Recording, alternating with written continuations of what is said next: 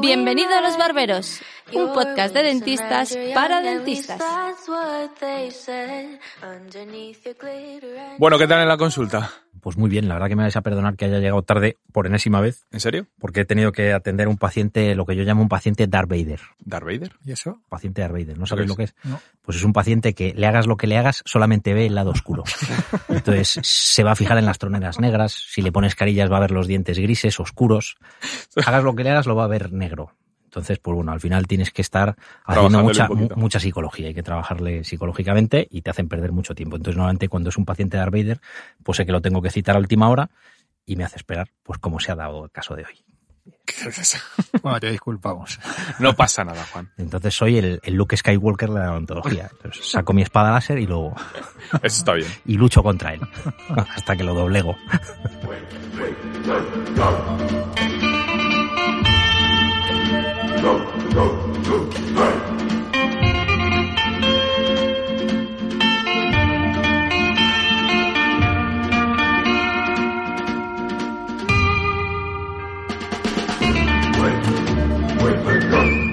Bueno, pues un placer de nuevo estar en un episodio nuevo de Barberos, eh, estar ahora con, con todos vosotros. Bienvenido Ramón García Dámez, ¿qué tal? Buenas tardes, muy bien.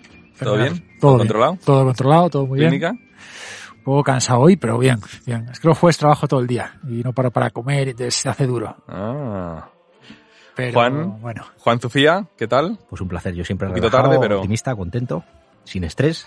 Y bueno, pues puede decir que vengo de la universidad y que he llegado tarde, pero he estado jugando al golf todo el día. Sí. No, he estado currando como, Se te ve la cara, no te he preocupes. currando como, como un condenado.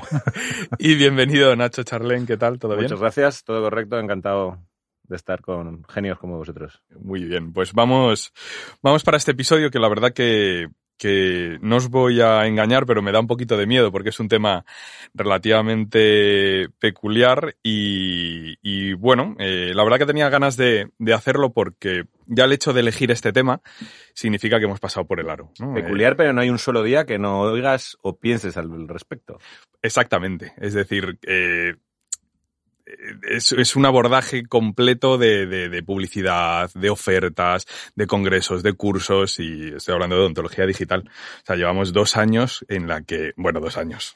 O sea, llevamos mucho tiempo con la odontología digital, pero sí es verdad que los últimos años son terribles en cuanto al bombardeo de las casas comerciales y, y un poco en general de los comentarios nuestros y esa indecisión, por lo cual sí que es verdad que era, que era importante sacar este tema a la larga. También es verdad que hay como dos bandos. ¿Vale? O sea, es un poco como el Real Madrid y el, y el Barça, ¿no? Eh, Cuando le hace una falta a Messi, el del Real Madrid dice, ah, si, no le ha tocado, ¿no? Y el del Barça dice, pues si le ha roto la pierna. Aquí pasa un poco lo mismo, ¿no? El que no ha invertido todavía en tecnología, el que no se ha comprado un escáner, son todo excusas, ¿no? Ah, es que esto no funciona, esto tal, es que hay que pagar licencias, hay que no sé qué, hay que, le vas buscando. Y el que ha hecho una inversión del copón en el que se ha comprado un escáner, una fresadora, un tal, pues, es la hostia, es increíble, a un botón, te lo haces solo, te saca el paciente de la consulta, es maravilloso. Entonces, realmente un poco yo creo que habrá un equilibrio y, sería interesante por lo menos dedicarle un episodio a, hablar un poco mm, de esta situación intentando ser lo más neutral posible. Si es verdad que dentro de los barberos ya claramente tiramos hacia un lado, porque somos bastante analógicos. Quizá Ramón eh, está metiéndose más en el, en el tema digital, está formándose, ha invertido en tecnología, está haciendo casos y la verdad que, que va poco a poco, que ahora nos contará con, con pasos firmes y, y viendo un poco, pero quizá nosotros somos un pelín más del otro lado. Por lo tanto, sí creía conveniente por lo menos traer a alguien o, o, invitar a alguien que estuviera en el otro extremo para que equilibrase un poco la balanza. Así que hemos decidido eh, invitar a Venceslao Piedra, ¿no? ¿Qué tal? ¿Cómo estás? Muy bien, un placer. Muchas gracias por invitarme. Bienvenido.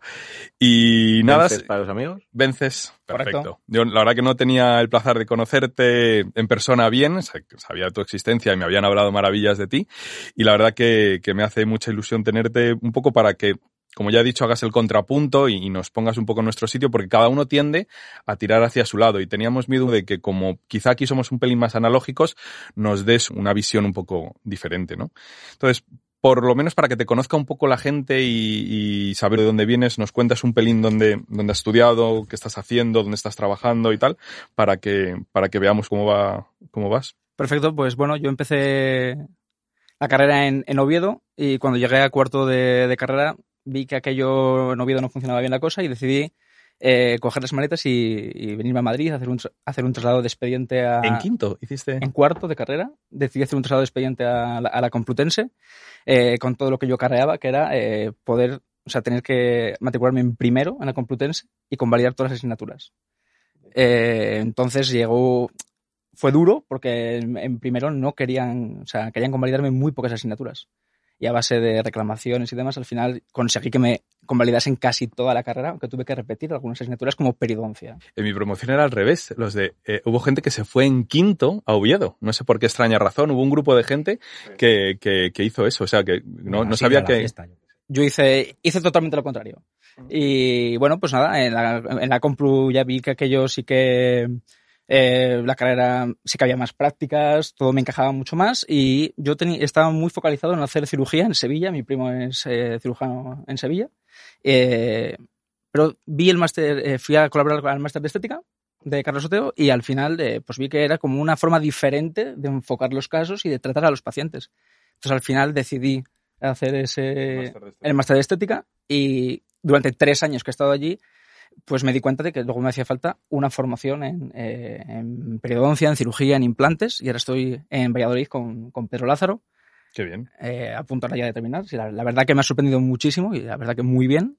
Y durante todo este tiempo, pues a la vez he compatibilizado, me empecé a introducir ya en el máster de estética poco a poco en el mundo del digital, porque tuve la suerte de conocer a, a Marta Revilla eh, en el máster y ahí poco a poco, poco a poco, poco a poco, siempre con la idea de, porque yo veía que lo, que habéis comentado, de que hay, hay un boom de información, pero cuánto de ello es verdad, cuánto no, qué es lo que se esconde detrás de todo esto. Y yo siempre me, siempre me puse en el lado de mi padre. O sea, mi padre, eh, un odontólogo general que lleva trabajando 30 años, le hablas de un escáner de digital y no tiene ni idea, Que trabaja en Oviedo. que trabaja en Oviedo conmigo ahora. A mí es, curioso. mismo que yo de escáner En- digital. en- no sé qué coño pasa en Oviedo, que hay, es eh, la ciudad que más clínicas de más de mil metros cuadrados hay en esa ciudad. Hay unos clínicones en Oviedo del copón. La- No sé por qué. La mía puede ser boutique. Boutique, boutique, boutique, de- boutique dental. Pero de todas maneras, tú siempre fuiste muy. A ti siempre te intrigó mucho la odontología digital, porque tú, desde primero de máster, que mm, te conozco desde primero de máster, evidentemente, eh, tú ya estabas tocando esos temas y todavía no conocías a Marta Revilla, ya estabas ahí muy intrigado al respecto. Siempre fui muy friki de- desde muy pequeño, desde con, lo- con los ordenadores internet programación, con 14 años eh, empecé a, programar páginas web con código HTML y al final, pues poco a poco eso, al final luego de las consolas, que, ¿sabes? Al final piratearlas, eso siempre, siempre me ha interesado y todo, Todo lo muy que, legal. todo lo que sea tecnología, A- Ahora cuando acabemos le desbloqueas el móvil a Juan, que, Encantado, que no se maneja tan bien. Genial, pues, eh, pues yo creo que va a ser fenomenal que sirva de contrapunto, ya te digo, para nuestra visión un pelín analógica y, se irá viendo durante, Un pelín analógica, entre comillas, Dura- lo de pelín. durante, el, durante el episodio, ¿no? Entonces, Podría, normal- ser, podría ser esta viejuna de lo analógica que es. Joder, no puede ser porque tampoco somos tan viejos. ya lo sé. Pero, pero sí es verdad que, que me daba un miedo terrible el caer en, en que solo pusiéramos peros a una cosa. Porque yo soy tremendamente tecnológico fuera de la odontología. Entonces me encanta todas las fricadas, pero es verdad que me está costando entrar eh, o pasar por el aro con ciertas cosas. Entonces sí que es verdad que me, me apetecía hablarlo con vosotros y tenerte a ti, ¿no? Entonces, bueno, normalmente, para, para que te hagas una idea, los episodios son muy desordenados, pero gracias a Ramón eh, genera un índice o una, una, un índice que el que has hecho... Un índice que luego no seguimos. No vamos a llegar ni a la Pero bueno, índice yo lo pero, hago. pero sirve para iniciar el capítulo y luego ya Ni a la mitad. Pero, pero sí que es verdad que, que además ha, ha generado pues una línea de, de lo que vamos a ir hablando, que, que ahora le daré paso, y, y es verdad que es quizá de los nosotros cuatro el, el que más pasitos ha dado hacia adelante hacia el mundo digital, ¿no? Yo un poco por lo que él me comenta y las experiencias que tiene, es el que va, va metiendo. Por lo tanto, sí es, y, y, y tiene dudas, por lo tanto esas dudas las va a generar y vamos a intentar mm, por lo menos discutirla entre, entre todos, ¿no? Sí. Ramón, ¿te lanzas un poquito? A ver, a ver la pedazo de lista que nos has mandado. No, bueno, he hecho una, una serie de preguntas para trasladárselas a, a Vences. eh, pero bueno, yo, yo estoy muy contento con el digital. Yo debo deciros que yo llevo un digital como cuatro años desde que me compré el escáner, que, que piensas que comprarte un escáner se supone ya meterte en el mundo digital y, y te compras un problema, porque te das cuenta de que no funciona. Y de que, y de que el digital es una especialidad en sí misma. Entonces, al final, Tienes que, tienes que aprenderla, tienes que sufrirla, tienes que pasarla y tienes que ver pros y contras. Pero el digital actualmente está haciendo que mi odontología sea como yo me levanto mucho más optimista y cuando tengo que enfrentarme a un caso aplicando tecnología digital, estoy como en ebullición. Y eso mola mucho. Y, y, eso es gracias, y debo decirlo aquí abiertamente, gracias a un curso que estoy haciendo ahora, muy recomendable, que es el curso de Jacobo. Entonces, eh, realmente hay, hay, una de las preguntas que yo he hecho en el guion que os mandé y es, dime cinco tops de doctores que, que tengan un cierto nivel de digital pero tíos un poco refrendados, un poco con los que, con los que puedas hablar. ¿Nacionales o internacionales? No, internacionales o nacionales, que yo, yo no los conozco. Entonces yo, a nivel nacional, la persona, que aparte es muy amigo mío porque, porque hemos estado juntos en el máster también de estética de la Complutense y le conozco y llevo un recorrido con él de muchos años de Jacobo. Entonces siempre que yo hablo con Jacobo, Jacobo era un tío avanzado a su tiempo, un loco, pero con unos conocimientos digitales fuera de lo normal. Y, y siempre que hablaba con él y le preguntaba mis dudas, siempre me decía, tienes que hacer mi curso, no te lo voy a contar. No, no te voy a contar gratuitamente algo que yo doy en mi curso. Entonces al final nos convenció, eh, entonces el curso lo hacemos Carlos y yo, eh, se paró con el tema del COVID y hemos hecho unos módulos. Pero me ha resuelto muchísimas dudas y me ha hecho ver el digital de una forma mucho más cercana. A mí me han hablado muy bien del curso. Yo sí, es una, no soy es una digital, no, ni pienso en hacerlo de Es una momento. maravilla. Pero, pero me han hablado muy bien y tengo ganas. Es una maravilla. Pero yo, yo aplico del digital, o, o sea, un porcentaje de, de mis casos. O sea, yo, que luego lo comentaremos, yo, hablo- yo hago mucho diagnóstico digital ahora, mucho diagnóstico. Eh, quizás es la, es la gran maravilla del digital, poder diagnosticar de una forma completamente distinta. Y eso es lo que quizás yo más hincapié voy a haceros, porque os voy a llevar al terreno digital con la ayuda de Vences. Yo os voy a, a convencer, os voy a intentar hacerlo estamos. para que, para que implementéis el digital en la consulta, porque merece la pena. Y luego, aparte del diagnóstico, hay cosas que estoy haciendo eh, en digital ya de una forma eh, protocolizada, que es que Vencerado Digital lo hago casi a diario. Entonces, encerar digitalmente tiene una infinita ventaja porque enceras con bibliotecas naturales y eso y te conviertes como un poco en técnico. Entonces, yo siempre me ha gustado mucho la prostodoncia desde el punto de vista del laboratorio.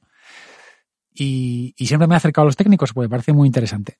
Y entonces el digital eh, te, te ayuda a través del software a interaccionar mejor y a convertirte en un pseudo técnico, entre comillas, sin, sin invadirles el, el trabajo. ¿Puedo empezar a, a meter ya...? No, espera, espera. Vale. Eh, digo, digo, digo dos minutos más y, y luego ya te, te- te doy paso. Hazle una señal Dudas. con la mano para Entonces, que meta... Que quiere acabar lo que tiene que decir e irse. Entonces, no, no. ent- Entonces, la- la- el diagnóstico y, el- y, por ejemplo, encerar, yo lo hago habitualmente. Generar modelos, todo eso lo hago mucho. Luego tengo bastantes dudas en cuanto a lo que son estructuras, lo que son monolítico, porque lo que, lo que veo en cuanto a diseño me mola, pero lo que veo en fabricación, que eso lo comentaremos, deja mucho que desear, por lo menos por lo que yo veo. Y ese es uno de los, de los puntos débiles todavía de, de esto. Pero los técnicos están muy metidos en digital, están entusiasmados. O sea, todos los técnicos, todos. De hecho, vosotros, todas las estructuras que ponéis están todas digitalizadas. O sea, que el escáner es como el Tinder, ¿no? Tú ves la foto de, de la tía y luego quedas con ella y te esperabas un 9 y es un 5 Sí, y pero medio. mira, mira, hay, mira, hay, hay, hay una cosa, hay una cosa. Está en un congreso, un congreso, y Julio Galván, hablando con él, me dijo, yo, desde que tengo el escáner, eh, en mi consulta, eh, mis pacientes, me comunico con ellos mucho mejor. Entonces tengo una sala donde tengo el escáner y tengo una pantalla de televisión enorme. Entonces yo, mi primera vista con el paciente es que escaneo la boca y yo interacciono con mis pacientes viendo la boca, el paciente la ve desde fuera.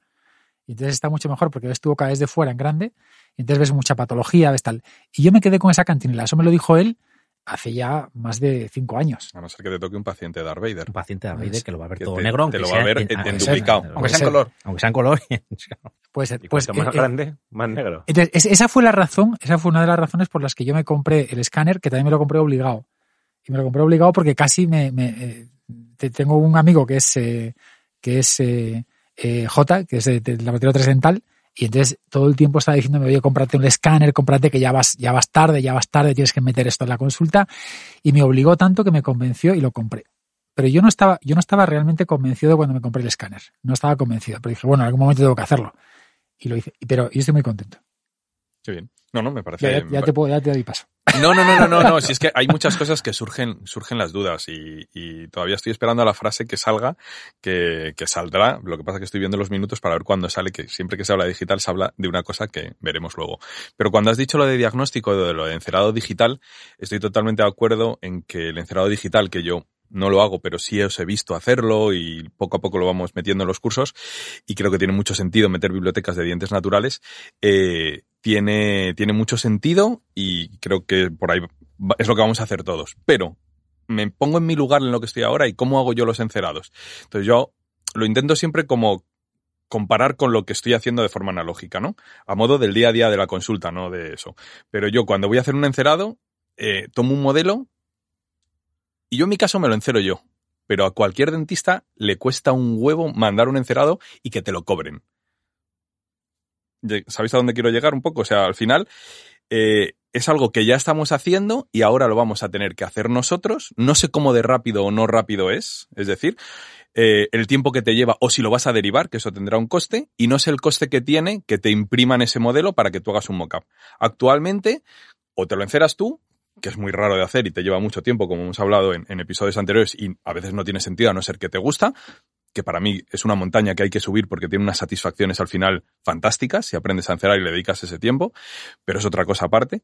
Pero si lo mandas al laboratorio, por lo que nos dicen los laboratorios es que, joder, el dentista nunca quiere pagar un encerado de tres piezas, unas carillitas de 5 a 5, de las que hablábamos en el episodio, tal, pues le cuesta un huevo mandar eso. Entonces ahora lo que me están vendiendo o lo que me están eh, queriendo que haga es pagar una licencia, aprender un software, que lo aprendo porque me encanta lo digital, dedicarle ese tiempo, que a lo mejor es mayor o menor y me lo vais a decir, y si no lo tengo que derivar y lo tengo que seguir pagando, más un modelo eh, que tendrá un coste. Entonces, ¿sale la ecuación? Esa es mi, pregunta a vosotros. pero, no, no, pero es que tú estás enfocando mal la cuestión. Yo creo que tú enfocas más la cuestión. Yo solamente pongo la pregunta. a ver, el, paso número uno de las miles de posibilidades que tienes es encerar, pero es una, una de las millones de posibilidades que tienes porque te metes en cirugía guiada, te metes en muchísimas cosas que vienen todas derivadas de lo mismo. Solo estoy hablando del módulo de encerado digital que tiene un coste, ¿no? Ya, pero, pero en el digital, cuando tú te metes, te metes, pero de una forma progresiva. Entonces, el encerado es una de las asignaturas que hay, pero tú te metes en el encerado no para parar ahí, sino para seguir. O sea, tienes que seguir formándote y eso te va a llevar a, hacer más cosas digitales, a interaccionar mucho más con técnico, a poder hacer propiamente cosas pequeñas en tu consulta y a no parar.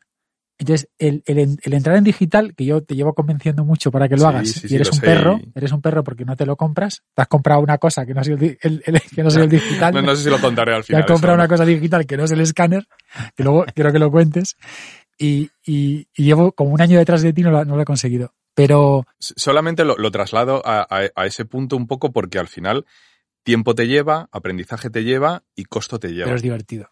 Es que sabes lo que pasa, que el mundo, es, diferente. Es diferente. El mundo, y es una nueva forma Es que el mundo es digital, claro. El mundo es digital. Para pasarlo bien, me voy a tomar unas cañas. No, no, no, no, no, no, Yo, yo, te, yo te digo, yo, te, yo te digo, yo te digo que ahorras un montón de tiempo eso, eso me gusta. Cuando, ves, el potencial que tiene y te pones a pensar en ello, ¿cómo, ¿cómo, hago esto? dices, hostia, ¿por qué no lo estaba haciendo antes? Claro, claro. Porque sí, en analógico estamos todos muy cómodos, pero cuando salimos de esa zona de confort es como que nos cuesta, pero cuando descubres el potencial que tiene, dices, wow. Eh, es el descubrimiento del año. Es como irte a vivir a trabajar a un país extranjero y no hablas el idioma. Por ejemplo, hacéis, hacéis, hacéis, diseño de sonrisa, ¿no? Hacéis DSDs. Vosotros, ¿no? Eh, sí, sí. Hacéis DSDs.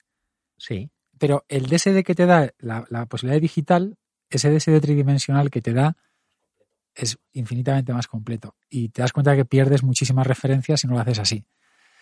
Eh, yo, yo, lo comparo mucho con el tema de la fotografía analógica y el digital. Cuando, cuando entró la fotografía digital en el mundo, todos los fotógrafos analógicos decían que, que había una pérdida de un montón de cosas, que la fotografía digital no llegaba ni, ni, de lejos a la fotografía analógica y hoy la fotografía digital está a nivel de analógica y la supera. Pero, perdona que te... Y la supera. Pero no, no es comparable. Es decir, yo creo que la fotografía digital ha venido a simplificar muchísimo la fotografía, sobre todo la, la, parte de revelado y la parte de que tú puedas corregir fotografías y demás y ha simplificado el proceso. Pero la odontología digital no viene a simplificar el proceso que ya se hace. Es para mí... yo, con, con, todo, con todos mis respetos, ese es el primer error. Es el primer error. Porque claro, claro que no te lo simplifica cuando no lo conoces. porque tú tienes, tú tienes que desarrollar Evidentemente tienes el que conocerlo. potencial. El proceso que hay Claro. entre que no lo conoces y lo conoces es un proceso largo que tienes que aprender y de hecho hay que hacer un curso y hay que hacer un curso intenso y hay que hacer un curso intenso con alguien que sabe y dedicarle muchas Claro, horas. Bueno, eso Claro. es una cosa que se llama curva de aprendizaje que cualquier técnica tiene. Claro, nos obviamente cuatro años. quieres, si si quieres aprender chino, obviamente. si quieres aprender chino, evidentemente no conoces el idioma, pero ponerte a aprender chino es complejo porque Claro, tienes que pero, pero tú si, si, si ves a, por eso te digo que la referencia de, de- ciertos compañeros que tengan un nivel digital es interesante. Porque cuando ves lo que hacen y cómo implementan digital en los tratamientos, te das cuenta que tiene mucho sentido y que tú pierdes muchas de las cosas potenciales que te da el digital. Y yo, yo esto que te digo es a día de hoy, ¿eh? Y yo si hablas conmigo hace un año te diría que yo el digital lo tenía criando polvo. Sí, a ver, sí, yo, el- sé, yo, el- yo en ahora el no soy digital, pero yo sé que voy a ser digital. Lo que no tengo claro es Estoy seguro, voy a ser estoy digital. seguro. Pero yo voy a ser digital porque vamos a ser, pues, y como cuando sabías que los laboratorios sabían perfectamente que los colados se iban a acabar Claro. desde hace mucho tiempo y al final, pues, es, las máquinas van desapareciendo poco a poco, poco a poco, hasta que todo se convierte en digital y los dentistas vamos igual, pero un poco por detrás. Lo que yo no, yo sé que voy a digitalizarme. Lo que no sé es el momento y cuándo va a llegar el momento. Ese momento es el que no sé cuándo me va a suponer una mayor practicidad o rentabilidad en cuanto a tiempo y ahorro de costes. O sea, ese equilibrio entre el tiempo que invierto, los costes que me conlleva el escáner, que me compense, ese punto de inflexión es lo que a mí me hace estar pues en esa curva de Rogers de la innovación entre pues el innovador, el early adopter o el late adopter, Ya. ¿no? Cuanto más tardes, va a ser peor. Porque esto avanza, o sea, avanza a pasos agigantados. Cada seis meses, por así decirte, sale algo nuevo.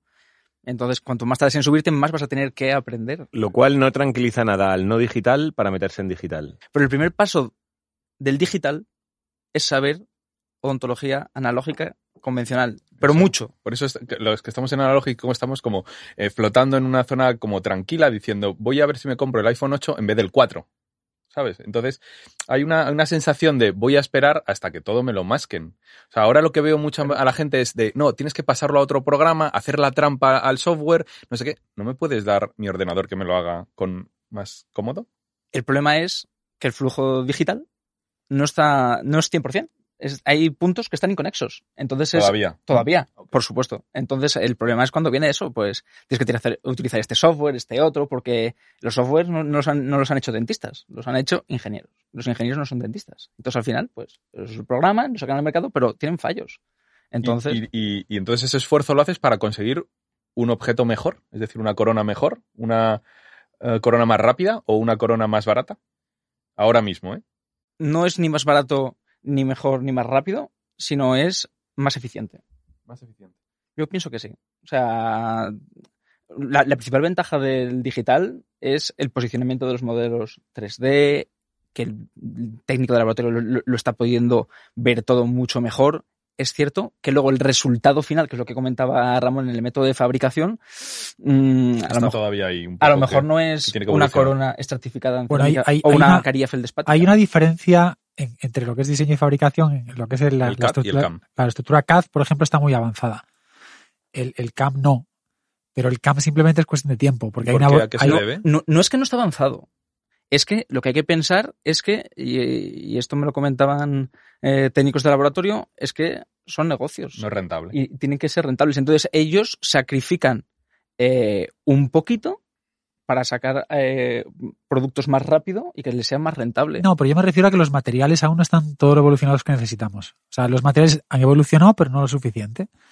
Bueno, igual que- eso sí, eso sí. Eso Igual que las impresoras han evolucionado, pero no lo suficiente porque todavía tenemos problemas con, con, con ellas, que ahora te preguntaré al respecto en El- cuanto... las impresoras en cuanto a es, eso. es, es, otro mundo. es un, es un mundo. Claro. La impresión 3D es un mundo aparte. Claro, pero el diseño, por ejemplo, tal y como está, hoy hay unas posibilidades infinitas de diseño. Pero es que siendo analógico Sí. sufres el problema del- de, la, de la producción. O sea, es decir, aunque yo haga una impresión normal, me van a fabricar ese monolítico fresado, ¿no? Y Es a tener el mismo más, problema. O si sea, tú que eres son, ana- si tú eres analógico, porque, e- eres claro, o a sea, ver, analógico en cuanto a la toma de impresión, me Eh, refiero. es que esa es la cosa, es que comprarse un escáner, o sea, entre ser digital completo, que es decir, tener un sistema chairside de fabricación, que para mí es la principal ventaja que tendría ser digital, Uf, pues por eso Yo ahí no lo, hablar. yo Yo ahí tengo bueno, pero me refiero, o sea, para mí es una ventaja de tiempo el hecho de que yo pueda, ¿eh? eh, pueda tomar una impresión y pueda fabricar el mismo día o al día siguiente si la tengo que maquillar y demás. O sea, el hecho de que simplemente eh, tome una impresión con el escáner y a partir de ahí sea el laboratorio el que tiene que mm, meter mano en todo ese proceso, realmente lo que está haciendo es que yo tenga una silicona muy cara, de momento. ¿Vale? Es decir, que eh, digitalizarse del todo, digitalizarse poco, va a depender para mí también la eficiencia del tipo de clínica. Antes hablábamos en Oviedo de que había clínicas de mil metros. Para mí no es lo mismo una clínica de mil metros con 10 sillones que tenga un escáner, que probablemente el tiempo de clínica de las X horas que esté abierta la consulta, ese escáner puede estar funcionando un 80% del tiempo, que en una consulta pequeña como puedo tener yo, en la que voy a utilizar el escáner puntualmente y a lo mejor me supone un 5 o un 10% de mi tiempo clínico.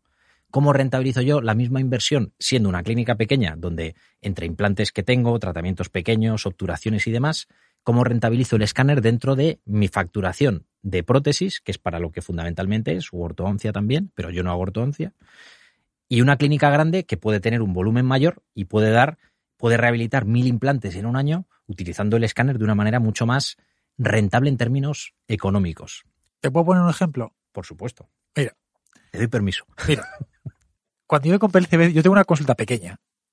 Cuando yo me compré el CBCT era una inversión brutal. Y eso hace bastantes años. No mucha gente tenía CBCT. Yo tenía Ortega Piga al lado y, y dije, ¿para qué voy a comprarme un escáner e invertir en esto cuando tengo Ortega Piga? Yo me lo compré, el escáner, pero no pensé ni en rentabilidad económica ni en nada. Lo pensé como, como una forma de poder avanzar en cirugía de implantes, como un servicio más a los pacientes y como, como algo nuevo en la consulta. Bueno, pues hoy puede ser de las inversiones que sin ser rentable de las mejores que yo haya podido hacer en, en mi clínica. Un CBCT. Un CBCT. Claro, pero es que un CBCT a mí sí me simplifica y me, y me acelera el diagnóstico mucho. Y un yo puedo darle a un y paciente. un escáner también. Sí, bueno, si haces encerados, pero depende del volumen que tengas. Es decir, eh, el- el- lo digital, estamos hablando fundamentalmente de fabricar o construir prótesis, quitando la ortodoncia, es, para, es verdad que puedes hacer guías quirúrgicas, es verdad que tiene un montón de posibilidades. Pero es verdad que a las clínicas pequeñas nos cuesta más hacer no solo la inversión en términos económicos, sino hacer la inversión de tiempo en formación, no solo del clínico, sino también de todo el personal para poder amortizar no solamente la compra del escáner, sino para amortizar todo el tiempo que lleva el diseño de estructuras, el procesamiento. Es decir, si yo voy a escanear nada más para dejarle al laboratorio que me diseñe las prótesis, a mí una silicona me sirve. Lo mando al laboratorio y es el laboratorio el que genera el modelo, un modelo de escayola que a mí me vale, y el que él digitaliza y el que me puede hacer un encerado digital, etcétera, etcétera. Pero es Sí. que ahí, ahí estás pensando ya en, en el trabajo final, en el producto final. Sí. Pero es que tienes, eh, hay que pensar en los pasos intermedios, lo que decía Ramón de plan- diagnóstico, planificación. Y, y luego, si quieres, eh, o sea, hablas de, for- ah, de formación, pero si quieres hilar muy, muy, muy, muy fino, un, un odontólogo, un dentista, dedicándole tiempo, es cierto, puedes hacer cosas muy, muy, muy guiadas que te van a ahorrar mucho tiempo en clínica. El problema es, y esto es una pregunta que te dejo yo caer, nosotros, si comparamos los precios de un dentista medio en España, están muy por debajo de muchos países europeos. O sea, te diría que los precios no han variado en los últimos 35 o 40 años. O sea, hacer una inversión en eh, infraestructura y en tiempo de dedicación a cada paciente con los precios que mantenemos los dentistas, es verdad que puede parecer divertido. Empresarialmente, o sea, si yo tengo que dedicarle mucho más tiempo a un diagnóstico que el que le dedica mi técnico de laboratorio haciendo un encerado analógico, eh, tengo que dudar de la rentabilidad, por lo menos para, una, para mi consulta, que es el motivo por el cual yo estoy siendo un late adopter. Es decir, estoy dejando que el mercado baje un poco de precio, es decir, esto pasaba con, pues como ha pasado con las televisiones LED, que cuando salen al mercado te costaba 6.000 pavos y ahora te compras cualquier LED por 500.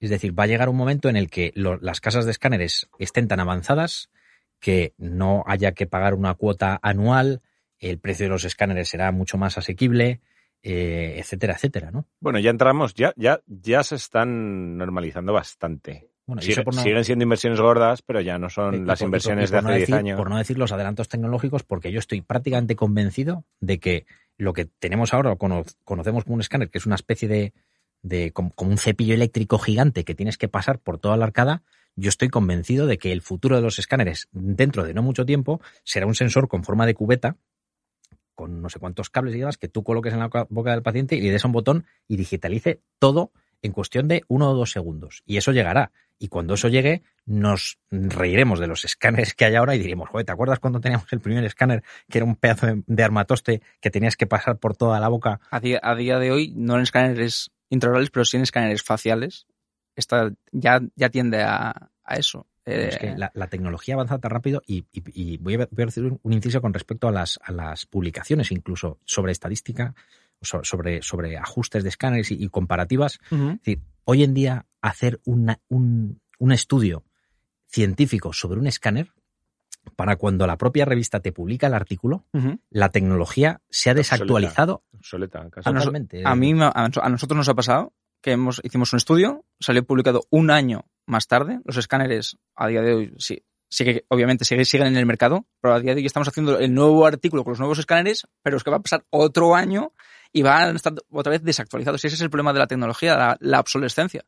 Entonces, eh, es un problema de, de la tecnología y de las revistas. Es por eso el miedo que nos da un poco a, a la gente que, que estamos queriendo entrar, eh, el, el no saber el momento, ¿no? El cuando saltas, ¿no? Cuando pasa el vagón entre medias para que no te sacuda. Es muy tranquilizador saber que un escáner que se compró hace cuatro o cinco años, cuatro o cinco años después le está dando satisfacción al, al usuario que lo compra. No, fue un hace un par de años, ¿no? El escáner.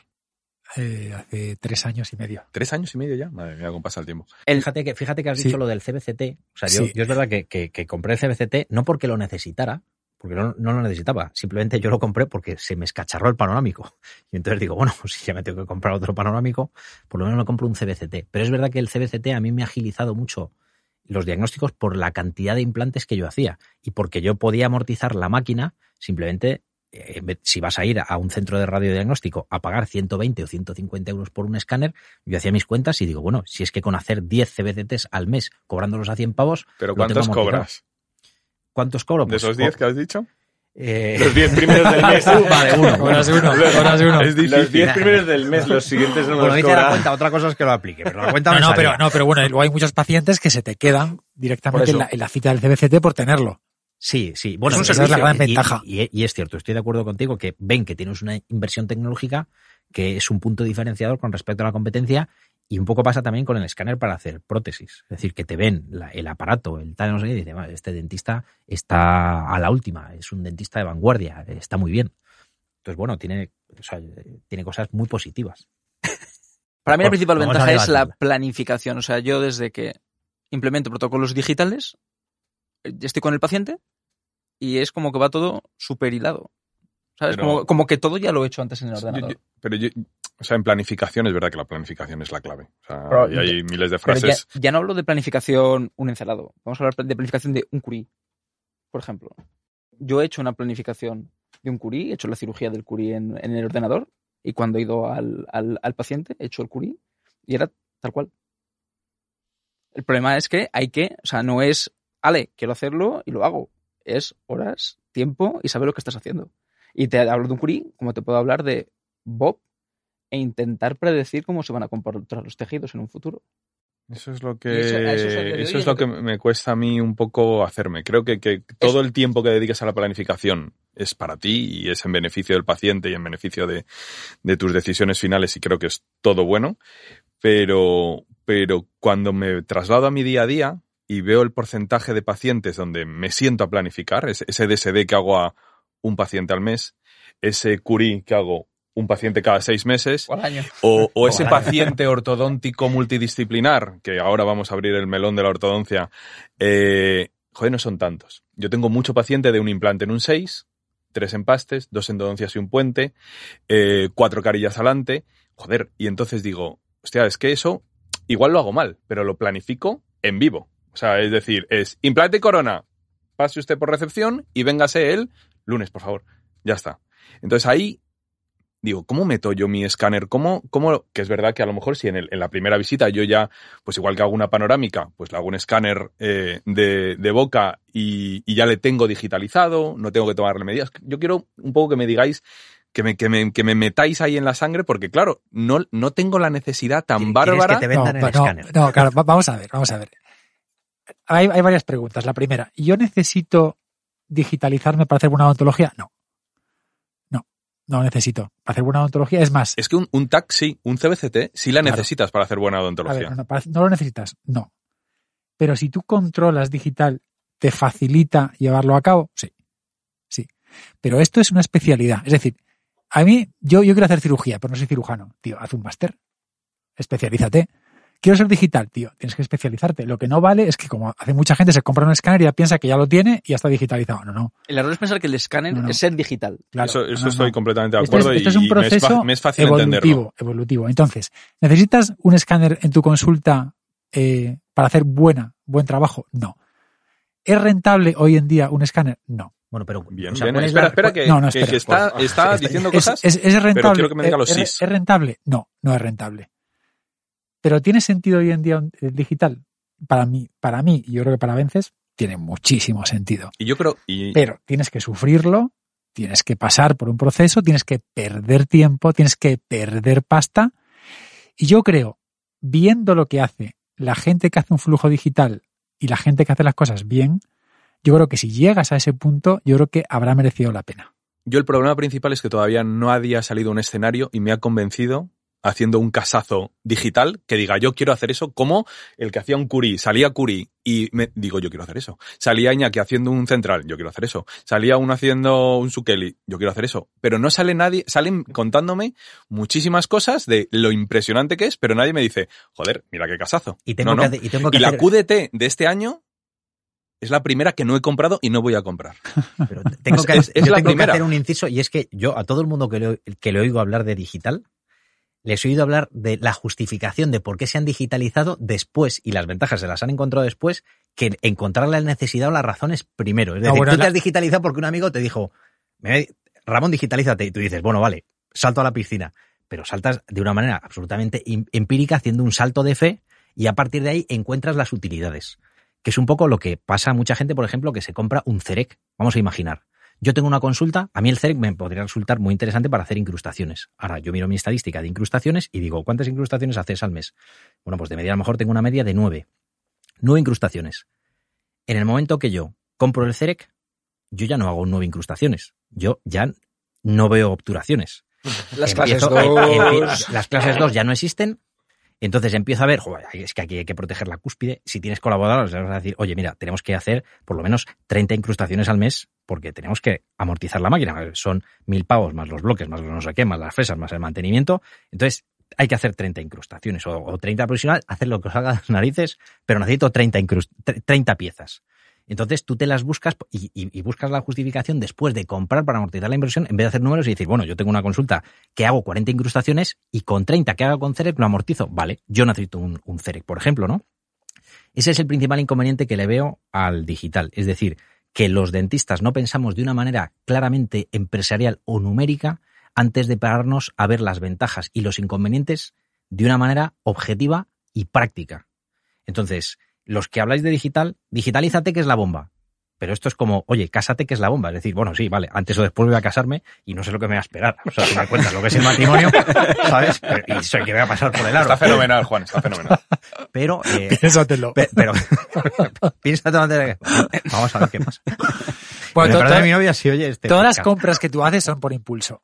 Todas son por impulso. Pero no deberían. No, no, no. es que esto es no, mucho, es que esto no es... No, Es todas, todas, el- mira, es por impulso la ropa. Que no es en un comprarte negocio un no debería ser. ya lo no sé, ya lo sé. Pero al final tú tienes un pequeño impulso que te lleva, por lo menos, a mirar pros y contras. Ese impulso que te llevas a, a, a lo mejor luego al final echas cuentas y no lo haces. Depende de lo cerebral que seas.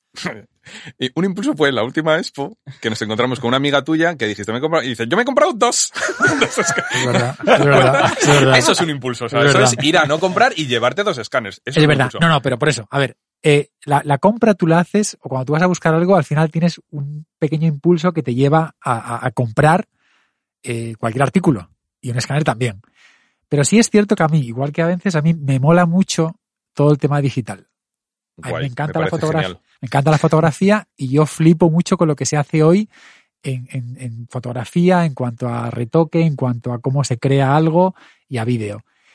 Y el mundo digital es un mundo que, que es apasionante porque te atrapa. ¿Vas a estar puteado? Te atrapa. Sí. Claro. Pero Es un luego, lo reto. vas, pero luego sí Es- que lo vas a Es un disfrutar. reto. Es un Pero reto. los que Es estamos aquí somos muy reto, sufridores, o sea que no nos importa No. sufrir, o sea que, que pero Pero Yo creo que además reto, los, pero- de, de los tres que no somos digitales tenemos unas ganas tremendas de hacernos Pues no se os digitales. nota.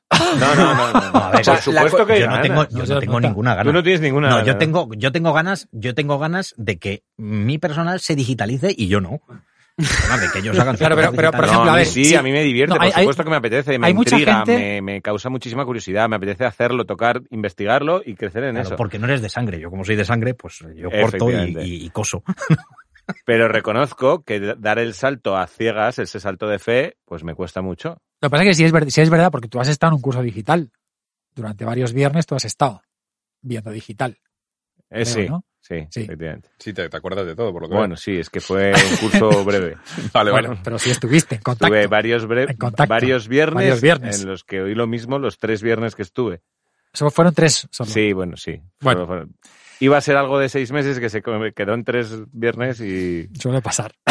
Bueno, tenemos una lista de preguntas que hacer a, a Suele veces. pasar. Tenemos una Entonces, lista. hago, hago- hago este, este pequeña, esta pequeña puntualización y luego ya pasamos con Mendes que queremos eh, un me poco... muy comprometida porque saltamos. Venga, Bueno, va, antes de pasar a las preguntas, hay un pasapalabra. Así Vale. que Perfecto. Bueno, pero vamos.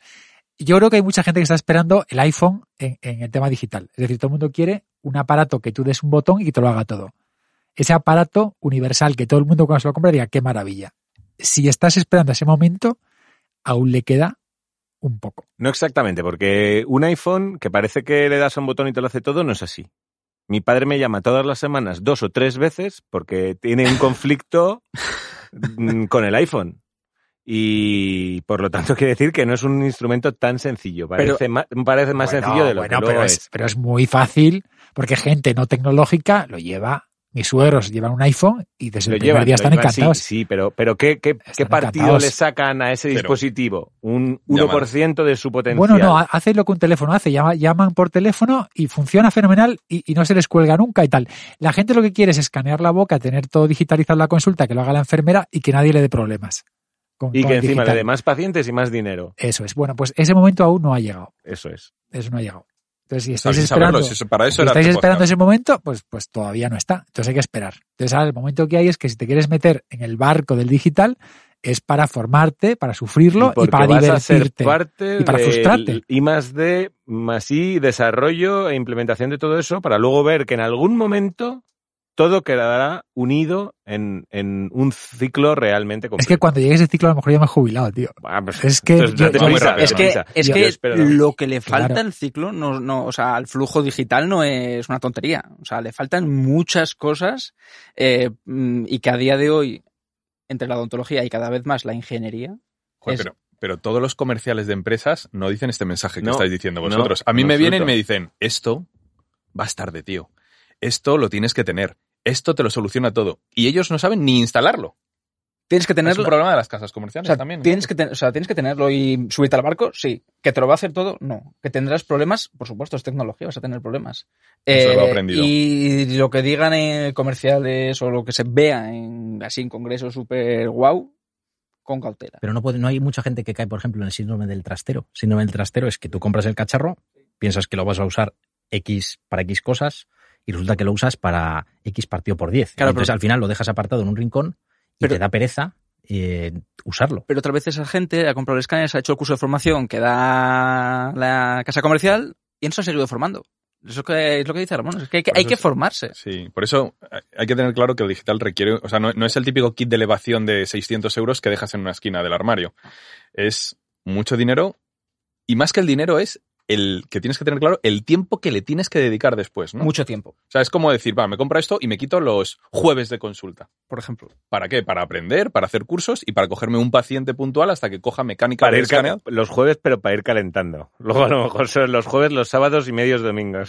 Ya, pero eso es una dinámica rara que se Luego, coge claro, luego está la gente que se compra el escáner y ya tengo el escáner y primer paciente, eh, ocho implantes, arcada superior para escanear. Pues todo va mal. El escáner es una Sí, mierda. bueno, eso es lógico, eso- apartado, casos Eso pasó con la cirugía guiada al principio, fue un desastre con el con Nobel Biocare, con el Nobel Guide, eso fue eso fue acojonante, o sea, yo recuerdo un congreso en Las Vegas que se marcó el malo un un Olon for arriba y abajo en directo desde Lisboa con un cronómetro en un ring de boxeo, eso fue acojonante. Yo estuve Y- en ese congreso contigo. con Efectivamente. Y cortaron la conexión. O sea, metió cuatro pirulos por con un escáner, cuatro por- con la mano izquierda, puso las prótesis, mordió, mordió con los siete, le cabía la mano entre medias y se fue la conexión. Y dijimos todos, ¿qué ha pasado? Eso fue el inicio un poco de, de esa Tenía- locura. Tenía una enfermera con unas tijeras así en el cable de Claro. fibra óptica diciendo, El- como me veas guiñar el ojo izquierdo, corta. corta". Claro, eso fue el mensaje de Tizinanauer, toda la rapidez, esto lo hace la enfermera, pone los implantes, no sé quién. O sea, fue un error y aprendimos con eso y sufrimos mucho. Pero es verdad que la cirugía guiada es una maravilla. O sea, es una maravilla. O sea, cuando la sabes utilizar, tiene un potencial brutal y por supuesto que lo compro y requiere un este, pero, pero todo el proceso digital de, de la odontología es lo que todavía me cuesta un poco y ne- necesito que me, que me como- sigáis liando. Pero es como decir, voy a hacer un máster de cirugía. Pues haces un máster de cirugía y vas ahí y seguramente vayas encantado a hacer ese máster de cirugía. Pues esto es lo mismo. Sí, pierdas tiempo a lo mejor pero suturando bueno, un no, día. pero no es una unas- disciplina, realmente es una herramienta.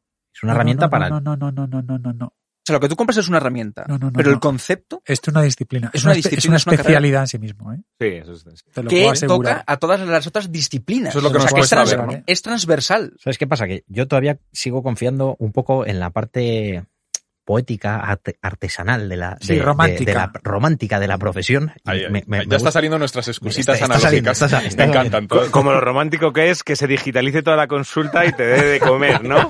Eso es lo Eso romántico. bueno, eso ya sería, no es que, eso sería un poema épico, o sea, eso sería literatura Yo, en de todas maneras, lo extrapolo un poco a los Te laboratorios. casarías con tu escáner, ¿eh? Lo extrapolo un poco a los laboratorios que se han digitalizado mucho y, y es una de las preguntas que tú decías, que los laboratorios se han digitalizado mucho. Pero al digitalizarse tanto, son capaces un laboratorio de hacer mucho trabajo, por lo cual están sufriendo muchos los laboratorios. El laboratorio pequeño sufre muchísimo, se están comprando entre ellos, se están uniendo, cada vez son laboratorios más grandes, se piensa más en la estrategia de fresado y tal, tal, tal. A mí me da un poco de miedo de que eh, que Juan digitalice todas sus clínicas y empieza a absorber clínicas. Es decir, que se pierde ese trabajo del día a día con el paciente, ¿no? O sea, que al, al final al- es, es rentable cuando tienes 20 sillones funcionando. Mm. Por lo cual, que la, que la odontología tire a esa digitalización en ese sentido me da un poco de miedo, que es lo que está pasando en los laboratorios un poco. Sí. Y, y igual que en los laboratorios, yo pensaría que también ese empastito que hacemos tan maravilloso, ese punto de contacto, esa coronita, tal, también era en, en- en el laboratorio, esa cerámica, esa cúspide, ese tal, ese mimo al modelo de escayola, y se ha perdido completamente. Ahora es monolítico, te lo pinto un poco más tal, no sé qué, cuál, que ahora hablaremos del monolítico, Eh, pero me da miedo que, que en- Pero que, en la se- cl- que sea monolítico no Sí. quiere decir que tenga menos trabajo por parte del protésico. No, no, no, no, no, Esa- totalmente O de acuerdo. Si tú quieres un muy buen trabajo monolítico, Pero ya estamos No, no, saltando a ese sí, laboratorio. Tiene, tiene menos trabajo en digital. tiene menos trabajo en, en ciertos procesos de fabricación, pero el, No, pero para colorearlo y dejarlo de puta es. madre y perfecto y tal, como sale el caso de la QDT, eso requiere a un bestia trabajando al mismo tiempo. Pero te la deja clavada. O sea, yo, ¿Clavada? ¿Igual?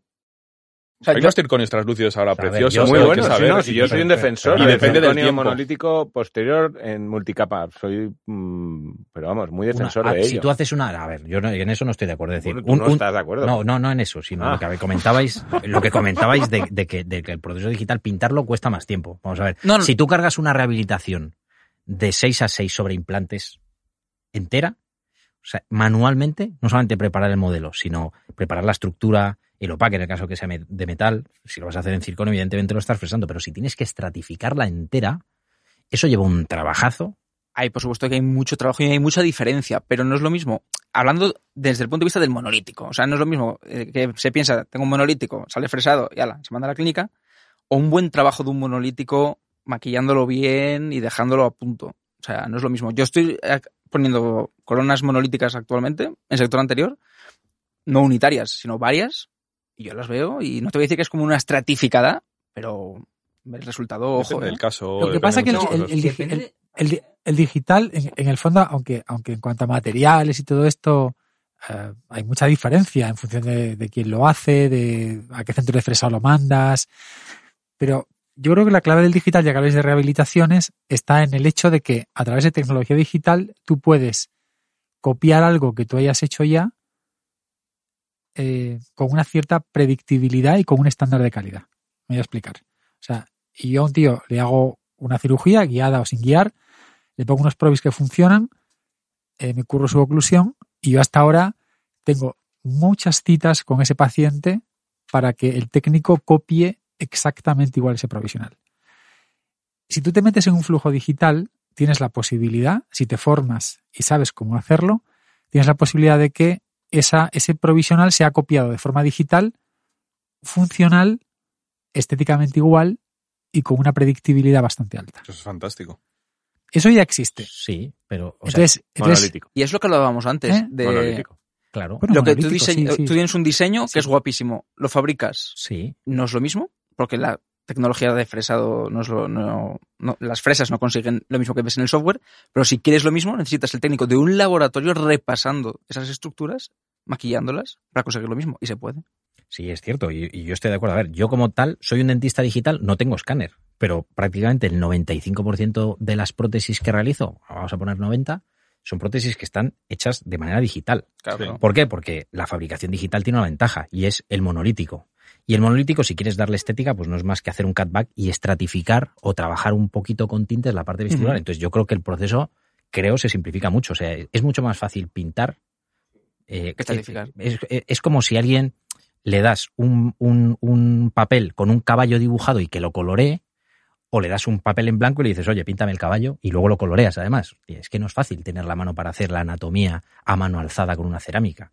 Es decir, lo, lo, lo que ha hecho la digi- el digital en el, en el mundo de los, pro- de los protéticos ha sido un poco democratizar, en el sentido de que un técnico bueno antes era muy difícil de equiparar y hoy en día con el digital prácticamente el proceso se estandariza y los técnicos muy, muy, muy, muy buenos pues van a quedar para hacer trabajos muy puntuales de casos pues que requieran una, eh, no sé, estratificación de cerámica rosa, carillas extremadamente finas, etcétera, etcétera, ¿no? Pero ha democratizado y un poco con la odontología puede pasar lo mismo de alguna manera, sobre todo en ciertos campos como la ortodoncia o la prótesis. El día que se imprima en cerámica, puede que la cosa cambie. A día de hoy ya se está imprimiendo en cerámica.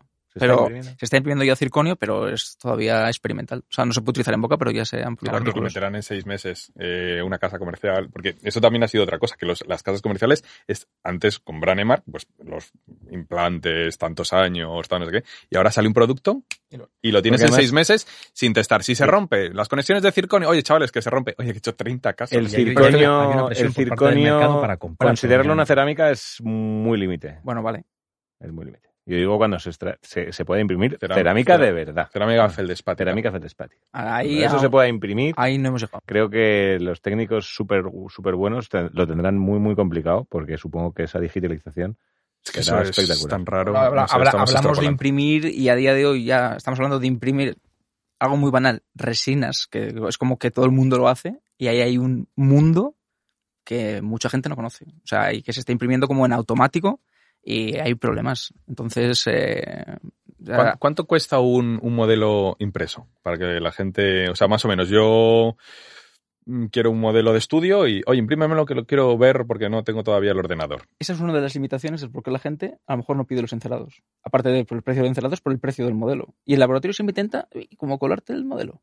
Suelen cobrar más o menos 25 euros por arcada. es más o menos lo, lo normal. Un 20 un- 20, en una 25. calidad estándar, porque supongo que la calidad también influirá mucho en el precio. En una calidad que pueden sacar la mayoría de impresoras, Forlabs o la que queráis, 25 euros. Pero tú fíjate que un modelo normal que un laboratorio rara vez te lo cobra, si te lo cobra a lo mejor son 5 euros, o sea, estamos hablando de un No, no, no incremento lo cobran del 500%, nunca, porque pues no, no, lo cobran. no, no, pero el que lo quiere cobrar, que hay algunos que lo cobran, no te cobran más de 5 euros por modelo, o sea, estamos hablando de un incremento del 500% en el precio del modelo. Ahí es donde yo tengo, sobre todo en el día a día, la, en el día a día, la lucha con, el, con los laboratorios.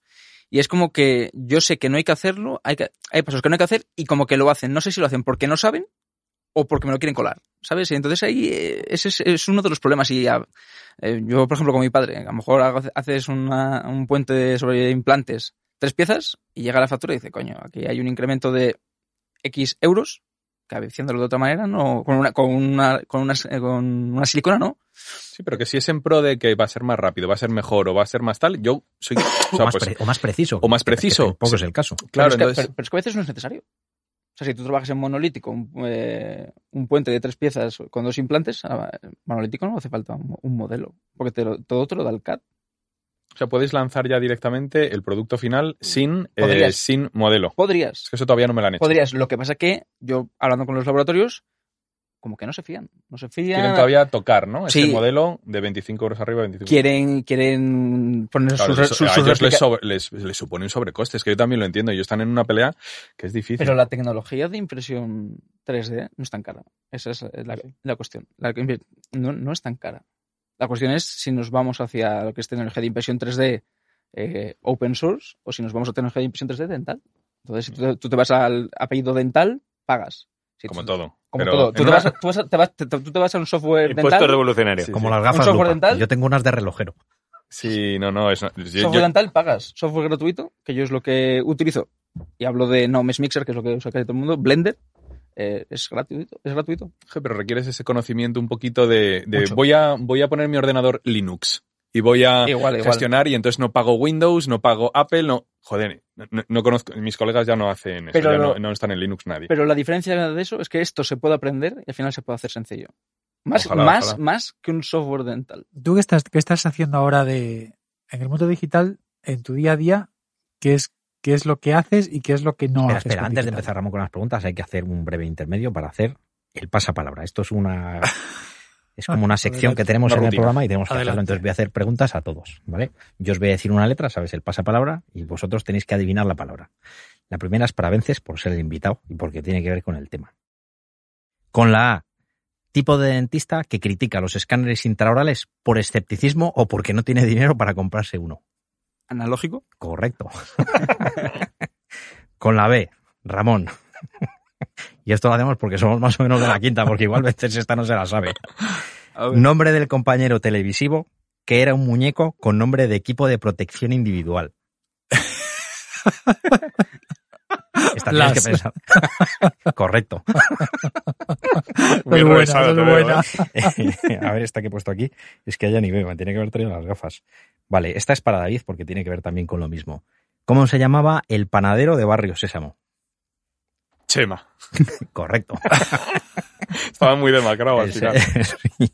Tienes que decir la letra primero. La- he- ah, no he dicho la dicho letra. Pero la Bueno, pues Bueno, que con la sabemos que letra era la. Era prácticamente. Chema toda la vida. Vale. Nacho, con la E, tipo de práctica clínica que realiza el doctor Zufía y que comienza con el nombre de un programa de ordenador dedicado a la contabilidad. Te repito, con la E, tipo de práctica clínica que realiza el doctor Zufía, esta es una pista importante, ahora Sí, ya me y que comienza con el nombre de un programa de ordenador dedicado a la contabilidad. Si no lo sabes, paso palabra. Paso palabra. Vences. Excel. Excel. Lente. Excelente. Excelente. Excelente, me valdría también excelencia, pero bien, Nacho, muy mal, fatal. O sea, porque con esas dos pistas, sobre todo la primera. Sobre eh, todo la primera del doctor Zufía. Vale, para vences, con la V. Esta te la tienes que saber. No, esta para vences no, porque, porque la contestaría. Esta es para David. Unidad cúbica que compone un objeto tridimensional digital. Con V. Unidad cúbica que compone un objeto tridimensional digital. Ni idea. ¿Vences? Voxel. Un voxel. Es como un píxel, pero el píxel es en dos dimensiones. Pues en tres dimensiones se llama voxel. Así aprendemos un poquito de digital. Claro que sí. Vale, vamos a ver, espérate. Eh, Ramón, con la P, Con la P. con la P de Pamplona. Nombre coloquial que usan los pacientes para referirse a los dientes flojos que acumulan materia rasposa. Pío Reico. La damos por buena, piorrea. Muy bien. Pío Rea. Bueno, va. Nacho, esta te la tienes que saber.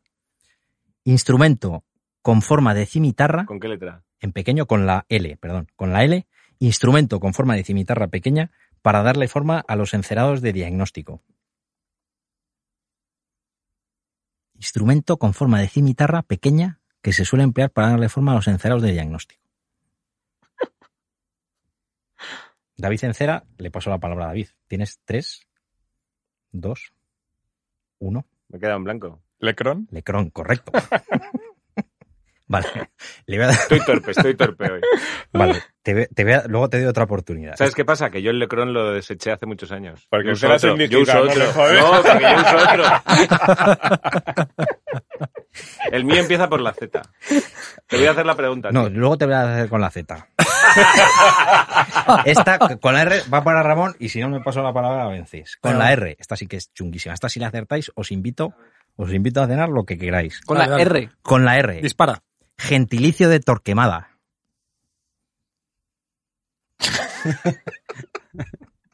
Y además, yo eh, lo he elegido sin saber cómo era. Y eh, se me ha ocurrido Torquemada y cuando lo he leído me ha hecho tanta gracia que lo he puesto. Gentilicio, ¿cómo se llaman los de Torquemada? Con la R. Con la R. Paso palabra, vamos. Paso palabra. ¿Rabudos o rabudas? Bien, aquí se aprende cultura de todo. De todo. No, no, sí, hay de todo. Bien. Esta, es- esta ¿Tú es qué para, te tomas esta es para Nacho y si no le paso la palabra a David. Con la Z. Con la Z.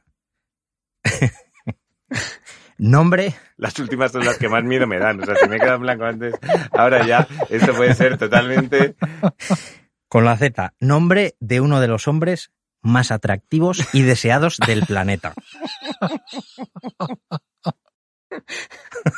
No sé si decirlo. Sí, dilo sin miedo, ninguno.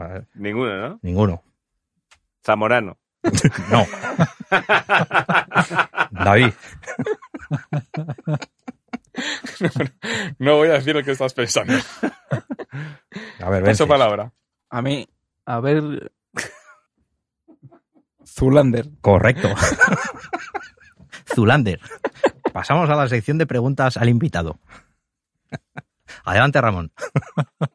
No, bueno, vamos a tocar unos, unos temas que, que están aquí en el, en el índice de, de Ramón, que, que se nos va a ir la pinza y nos vamos a enredar con cosas, ¿no? Y había un punto que sí que es verdad que, que ya hemos nombrado un poco varias veces y que sí me gustaría hablarlo con vosotros, y es que es verdad que en digital eh, sí ha avanzado mucho en los laboratorios, desde luego, que lo podemos tocar, ya hemos ido dando pinceladas, pero en ortodoncia, que lo marcabas. En, en, en ortodoncia sí que se ha dado un salto muy fuerte al escaneado digital. Y sí me gustaría un poco que me, me dijerais por qué. Eh, yo tengo ciertas dudas, no en el, en el propio salto digital, sino el- en el por qué, pero, pero sí que es verdad que, es- que, que está claro que todos los ortodoncistas piden ese, hay escáneres mejores, ¿no? Además, para, para decir, hay conflicto de intereses entre casas comerciales, sé que Invisalign, Itero, eh, o, o, o- o No es, que haya, no es que haya, esca- eh, que que haya escáneres mejores, ¿vale? Porque para ortodoncia todos deberían tener o tienen la precisión adecuada. La cuestión son las eh, relaciones comerciales entre casas comerciales y casas de Eso alineadores. estaría bien que lo explicaras un poco a lo mejor para que la gente, porque ha habido como ciertos cambios, ¿no? Con FreeSafe, Invisalign metidos en la ecuación y tal. Sí, bueno, pues eh, ha- había una serie de escáneres que podían, podías escanear y mandarlo sobre todo a Invisalign y esa relación comercial de hace un tiempo ahora pues se ha roto y ahora es como que Invisalign solo acepta casos de Itero o de escáneres, por ejemplo, 3Shape, pero no el nuevo, sino el ca- el- la versión eh, Es absurdo. a- ¿Cuál- an- cuál- antigua. cuál- ¿Cuáles son los escáneres top ahora? Para, Para ortodoncia.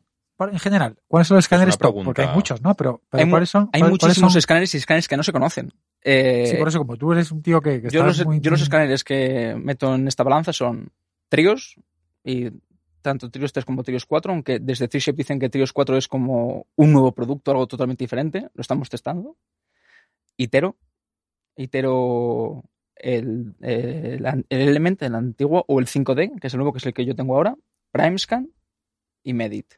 Yo son con los que me quedo. O sea, Trios 3, que es el que todo el mundo puede Ojo ahí, ahí hay uno que has metido que tiene una marca una diferencia muy importante con los otros tres, ¿eh? Es muy, Medit. muy, muy, muy, Sí. muy gorda. Sobre Medit- todo en precio, ¿verdad? precio, En El precio. El precio En, en- en que la licencia es gratuita, que yo sepa. O sea, que decir, tú lo compras y ya lo tienes para siempre. Relación calidad-precio puede que sea el mejor escáner, no en muy prestaciones, pero en relación ¿eh? calidad-precio. es el mejor escáner en, en calidad-precio. ¿De cuál estáis hablando para que la Medit. gente... Medit 500. Del Medit Medit- y Para que la 500. gente Y esté... del Medit 500, ¿Cuánto vale ahora? 500 aprox. de Sí, una horquilla de... Vamos a poner unos 15.000.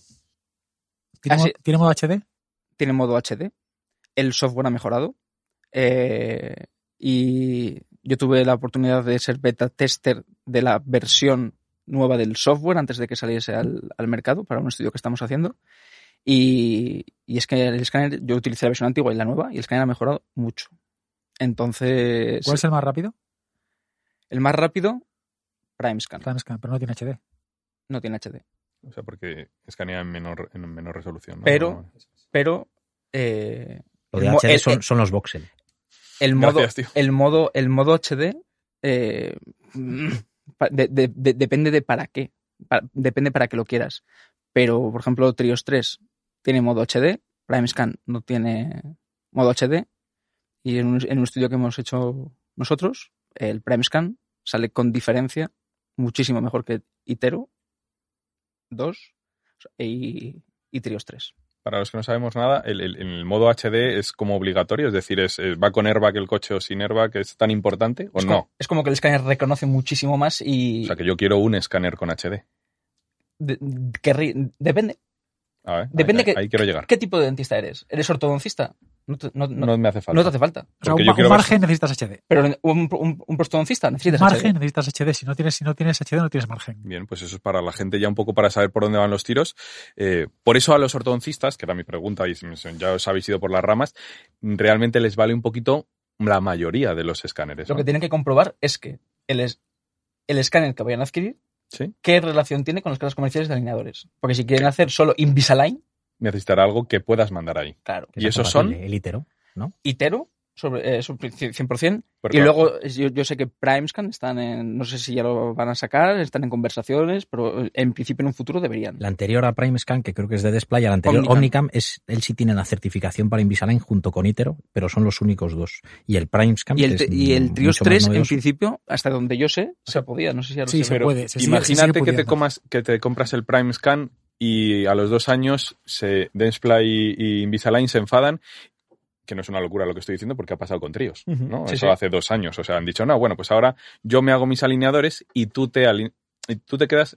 ¿Qué peligrosidad hay? O sea, estás un poco vendido, ¿no? Vendido en el sentido de que si, si tú quieres trabajar con una casa comercial X, sí, pero es que estoy seguro de que el tema de los alineadores se va a, democrati- a democratizar y hay muchas ya, muchas eh, empresas. Estoy contigo, pero Invisalign lleva una Sí. ventaja acojonante en material y en, y en el- la cantidad de, de Big Data que tiene. En, Eh, Necesitamos que Apple saque un escáner Ahí- ahí- intraoral. ahí donde si está la Apple saca un escáner Y intraoral... lo, y lo acabas de decir, el Big Data y la inteligencia artificial, que es lo que va a marcar. que tiene Invisalign, eso es un monstruo.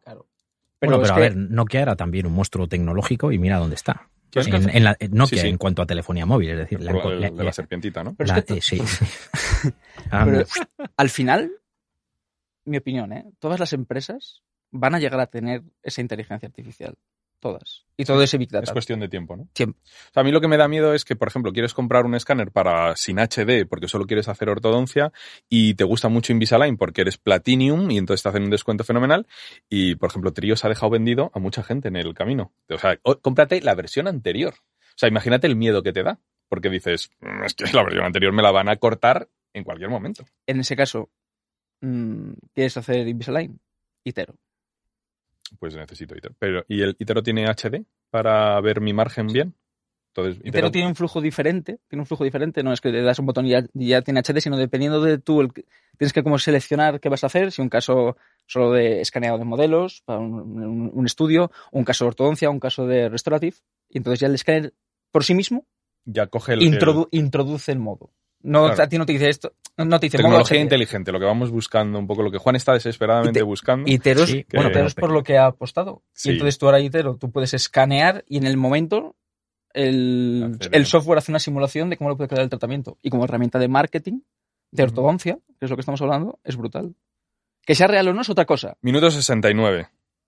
Herramienta de marketing. O sea, estaba deseando que llegase ese momento en digital, porque... Pensaba que, de- pensaba que decías, no es el futuro, es el presente.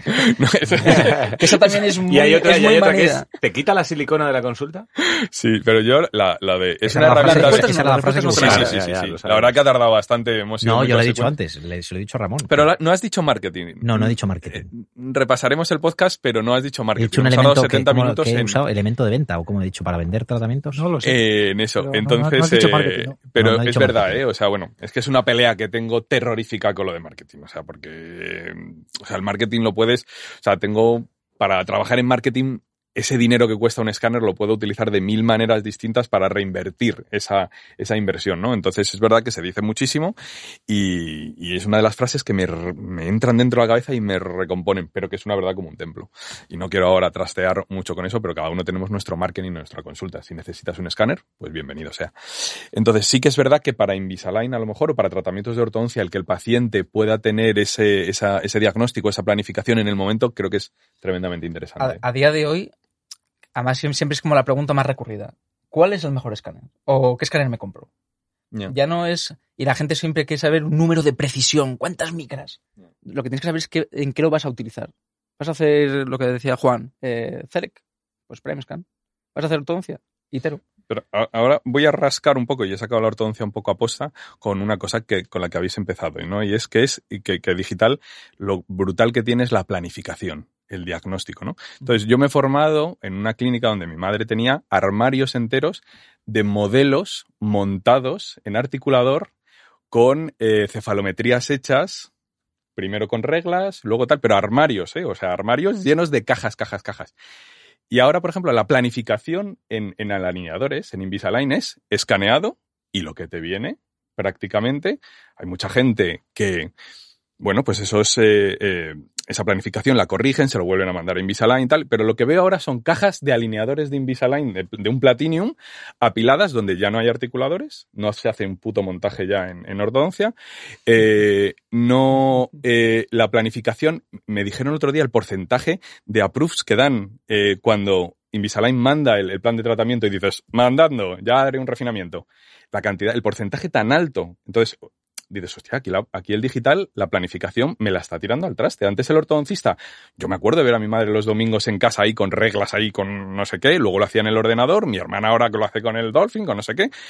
Pero de repente estoy viendo que ese digital, que es verdad que es muy rápido, que es muy marketingiano, que ves al paciente, que se ve los dientes alineados, que luego además no corresponde con el tratamiento final, ¿sabes? O sea, veo como un Cristo en ortodoncia que digo, pero ¿estamos yendo en la, en la, dirección correcta? Desde mi punto de vista, no. Y creo que el principal problema es en la planificación que hacen las casas de, de alineadores. ¿El ortodoncista o la propia casa? Bueno, la casa no tiene, no tiene información. Responsabilidad tampoco. O sea, te, no, no, yo por supuesto, propongo no. esto. La, ¿Te gusta? La responsabilidad es, es, del, es, ortodoncista. es del ortodoncista. Pero yo pienso que es como que eh, se escanea, se manda, bien alineado, me parece bien, pero es que hay muchos más pasos. Cómo estás en relación con la cara del paciente. Que, que no la había hasta hace poco. Dónde, dónde, van a quedar los dientes al final, se ha hecho un encerado, no. Son muchas cosas que en el flujo de ortodoncia. Fíjate que el, el, principal problema que el principal problema que yo le veo a una planificación de ortodoncia es que no tienen en cuenta el punto geométrico del diente que gira o el centro de, de, rotación del diente, porque se debería combinar un escaneado intraoral con un CBCT, para que te diga exactamente dónde está el ápice, cuánto mide la raíz, qué volumen tiene la raíz, cómo son las corticales, y en función de eso, eso es. hacer un tratamiento de ortodoncia correcto, teniendo en cuenta la, la, parte más importante, que es al fin y al cabo el periodonto, ¿no? A día de hoy hay ortodoncistas que ya lo dicen, que ellos toda planificación de ortodoncia la hacen con un CBCT, sí o sí, toda. Entonces, claro, si no haces un CBCT, pues el software X de la casa X, pues tiene la corona y se inventa las raíces. ¿no? O sea, que realmente el que el paciente vea el caso terminado en el momento con tu escaneado es marketingiano. Es marketing puro y duro, porque yo tengo un diastema y a mí los de Itero me lo hicieron y no se corresponde con la posibilidad real. Entonces, es y, es hacer, caso, y, es un caso, muy sencillo. ¿eh? Pero es, como, que... es como hacer una cirugía guiada sin saber dónde está el hueso, teniendo en cuenta dónde va el diente solo. Claro. Ese es, ese es el mensaje es, que quería es. dar, como que, que, en digital se habla mucho de planificación y diagnóstico, y en uno de los sitios donde más arraigado está, que es en ortodoncia, justo ha pasado lo contrario. Han pasado de trabajar muchísimo en planificación no digo que lo haga todo el mundo, ¿eh? yo creo que es una herramienta fantástica y, y, o sea, tengo mi punto de vista y ya haremos un episodio solamente para alineadores, que, que, que, que, tengo muchísimas dudas y muchas luces y sombras, como dice Ramón, pero, pero sí es verdad que lo que he visto es el comportamiento de la gente, es decir, creo que planifican menos. Sí. sí ahora. Es decir, si, si, o sea, los escáneres centrales en ortodoncia han hecho que la ortodoncia se mercantilice. Totalmente. Para mí ese es el término. Ahora hablan, hablan como los implantólogos. O sea, cuando tú conoces a alguien tal, ¿cuántos implantes pones? Pues mil al año. Pues ya sabes cuántos pones, y muchos o pocos. Ahora. Sí, ya sabes es... que uno que pone mil al año sabes que no hace periodoncia. ni lo huele. O sea, no ha visto una cureta. O... No, pero bueno, que te quiero decir que ahora hablan en alineadores igual, ¿no? ¿Cuántos Invisalign? Pues yo soy Gold, yo soy Platinum, yo soy no sé qué. Me hace gracia esos comentarios, a lo mejor que oyes un poco entre pasillos, que, que antes a lo mejor era así, ¿eh? ¿Cuántos comienzos de caso tienen? No lo sé, pero sí que he visto un salto terrorífico en, en ese diagnóstico y hemos empezado el podcast hablando de que principalmente la digitalización lo que te da es ese control de diagnóstico y planificación. Y en lo que más se ha metido, ya estoy viendo que no, pero a lo mejor también hablo que la ortodoncia es muy, muy... Y que creo que es visio- vi- visión. Creo que hay que tener, eh, cuando te metes en todo esto, hay que tener una visión muy global de toda lo que es la odontología. No solo soy ortodoncista, soy periodoncista, ¿sabes? Sí, sí, hay completamente. que meterse en todo y, y- y el digital te Por, ayuda. por eso me da rabia no ser tan digital, ¿eh? porque yo siempre he dicho que, por ejemplo, el, el buen periodoncista o el buen implantólogo necesita saber de periodoncia y necesita saber de prótesis. Y además al mismo nivel, aunque no hagas la prótesis, pero tienes que saber un montón de prótesis. antes y pues lo que pasa esto después. es igual. Y también creo que ahora ya metemos en la ecuación ser digital. ¿Qué potencial tengo yo con las herramientas digitales para poder ser el mejor implantólogo, el mejor rehabilitador, el mejor ortodoncista? Entonces, creo que tenemos que estar, y por eso estoy tan nervioso con el tema. O sea, es- esa, esa pelea interna que tengo de, joder, tengo que estar al límite en todas las herramientas que tengo, pero por desgracia, estamos poniendo muchos contras en el podcast, que es lo que no quería, ¿eh? que, que- que quería un poco que fuese más limpio, pero es que es verdad que rápidamente nos saltamos porque no nos cuadran cosas, ¿no? O no, sea, pero no son contras, son pequeñas limitaciones que hay que solventarlas y porque los, por ejemplo los softwares de planificación de ortodoncia Sí. mm, no están eh, desarrollados para tener toda la planificación perfecta. Entonces tú tienes pues lo que hablábamos antes, ir, te, vas a otro software o te bajas un software gratuito y no sé qué y haces la trampa y lo consigues. ya, pero eso dicho a un ortodoncista eh, es difícil que empiece a, a maquinar con cosas. O sea, te quiero decir, sobre todo porque son una disciplina que va, o sea, es muy independiente. O sea, es que hay algunos que no ponen anestesia. O sea, que no le digas que ahora, tal- bueno, no lo sé, yo no quiero decir nada de... Yo, de yo creo que es algo que va a ir evolucionando y la industria se va, se va a dar cuenta del fallo que hay en algún punto y lo van a solucionar seguro. No, no, No, pero, claro. pero en ortodoncia, en, en Invisalign, con todo lo que se hace, aún es imposible eh, de una forma arreglada alinear una cara con, con un modelo de Invisa. O sea, no se puede hacer. Por eso la O sea, gente...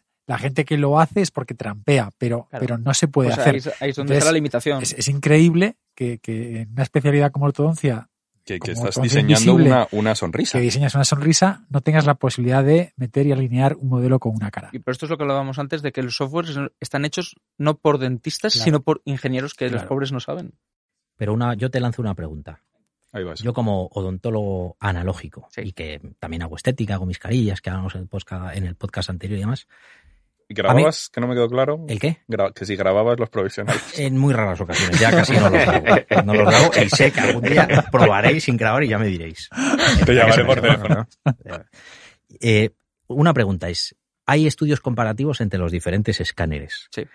Pero hay estudios comparativos, pregunto, porque yo no conozco la literatura al respecto, estudios comparativos que comparen un mismo dentista que tiene conocimientos de digital y, y- y goza de una cierta tecnología, un escáner en su consulta, si ha probado solucionar un caso de carillas, por ejemplo, o de rehabilitación, todo con flujo digital, todo con flujo analógico, dentro del mismo dentista, con las mismas manos y unos conocimientos avanzados en ambas, en términos de tiempo, ahorro de costes y resultado estético final o funcional final. O sea, ¿qué balance sacaríamos si a día de hoy, con el mejor escáner en manos de un clínico fantástico, puede ser Ramón que controla las dos cosas, o David, o Nacho, y yo no me voy a incluir como buen clínico restaurador, Es excelente. eh, sí, yo soy como excelente. Estamos hablando de gente de nivel medio. No, gente muy avanzada.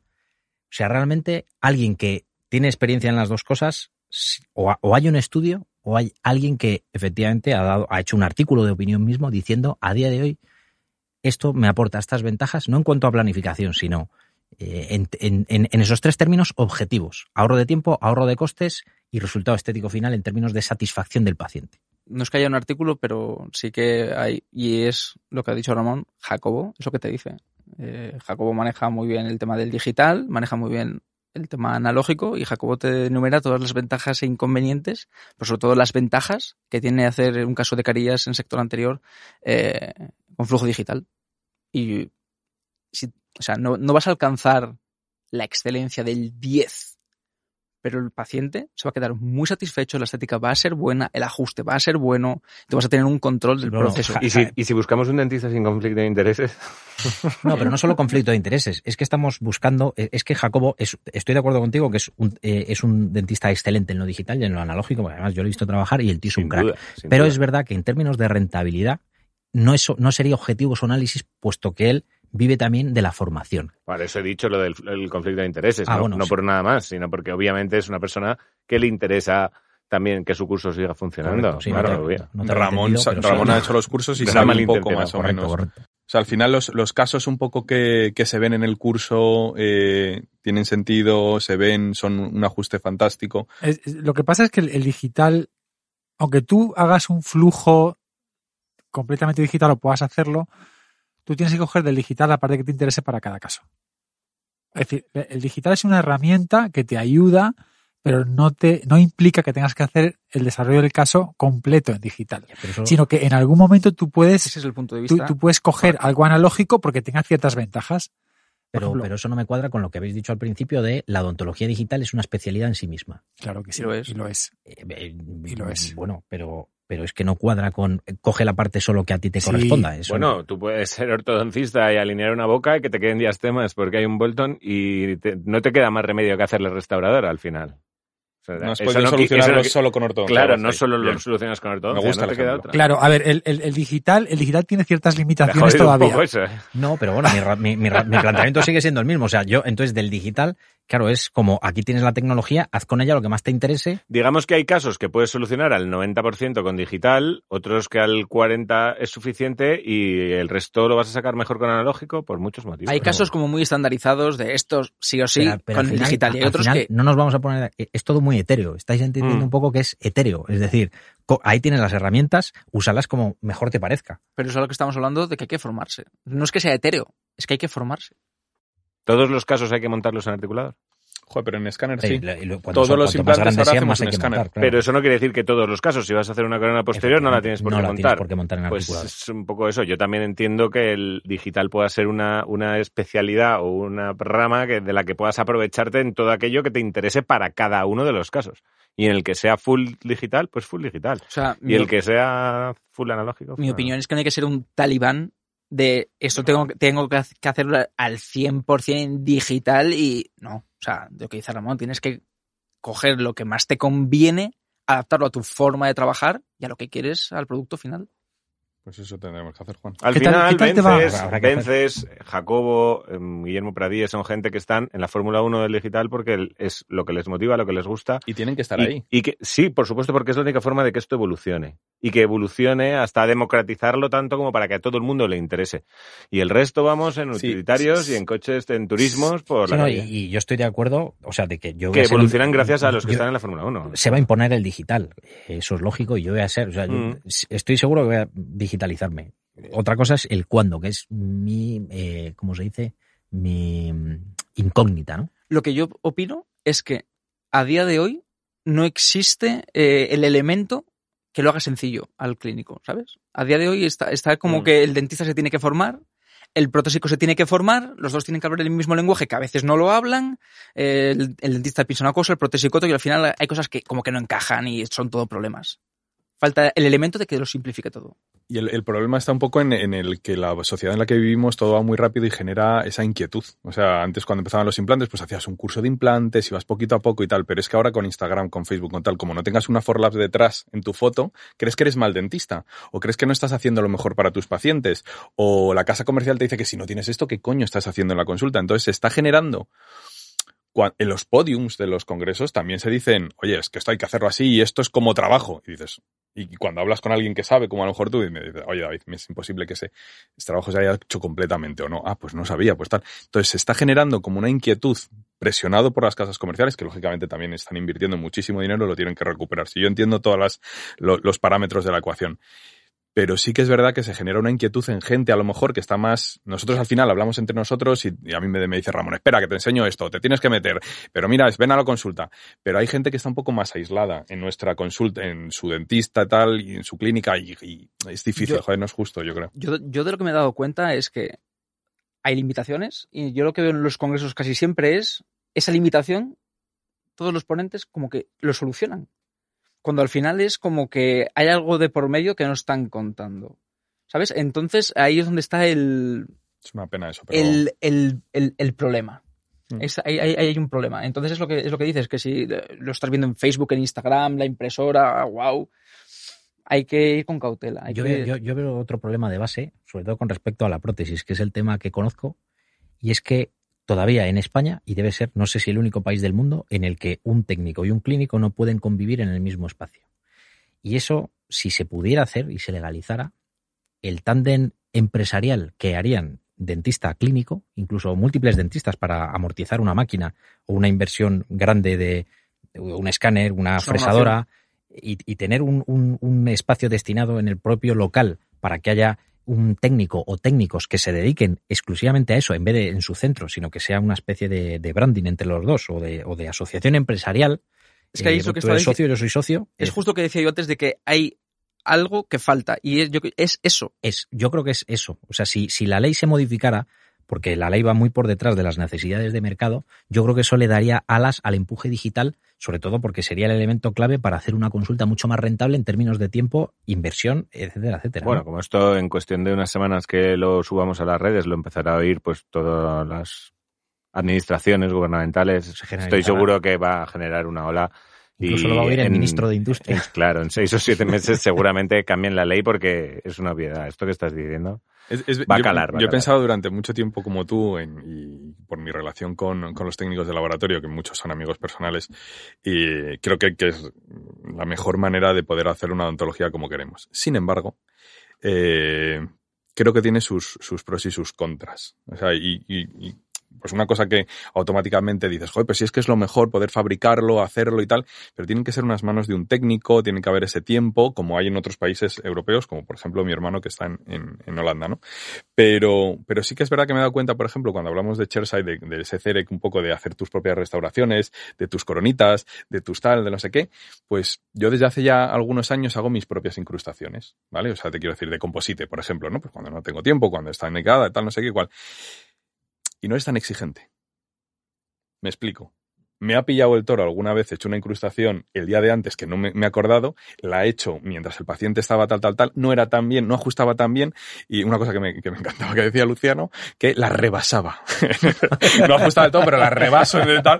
Y, y es verdad que cuando tú generas el propio producto, no eres tan exigente como una, una restauración que viene del laboratorio, que tú has pagado por ella, han tenido su tiempo, tienen sus protocolos, tú vienes y la quieres envuelta, brillante, limpia, bonita, que ajuste, preciosa, y cuando la has hecho tú, ya no te importa que sea tan Es brillante. el llamado margen de error compensable. Claro, entonces no es justo eso. Entonces es verdad que si se hiciera bien, que si hubiera un equipo eh, combinado, tal, pero cuando empiezan a mezclarse las cosas que tú fabricas con lo que le cascas al paciente, ¡ah! Claro, pero es que hay, hay que diferenciar. O sea, no es lo mismo, eh, hablando de incrustaciones, fresado, no es lo mismo una máquina de 5 toneladas y un millón de euros, que es lo que vale una fresadora de 5 lo que tiene Juan en la clínica, en la terminal O- trastero.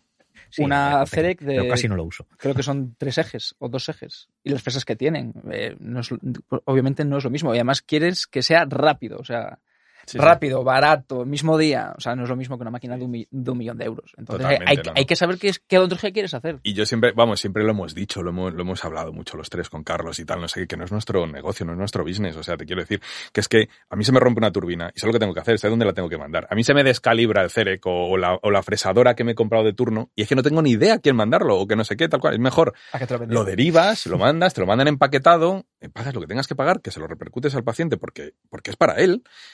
Y todo el mundo contento. Y te viene envuelto. Y con papel de burbujas. ¿Sabes? Entonces, eh, eh, es una. Siempre he pensado que tenía que estar el laboratorio metido, engranado perfectamente y tal, no sé qué. que, el, pero- la- que el laboratorio esté metido y engranado Muy difícil. ¿eh? no quiere decir eh, llegar a una calidad tipo CEREC.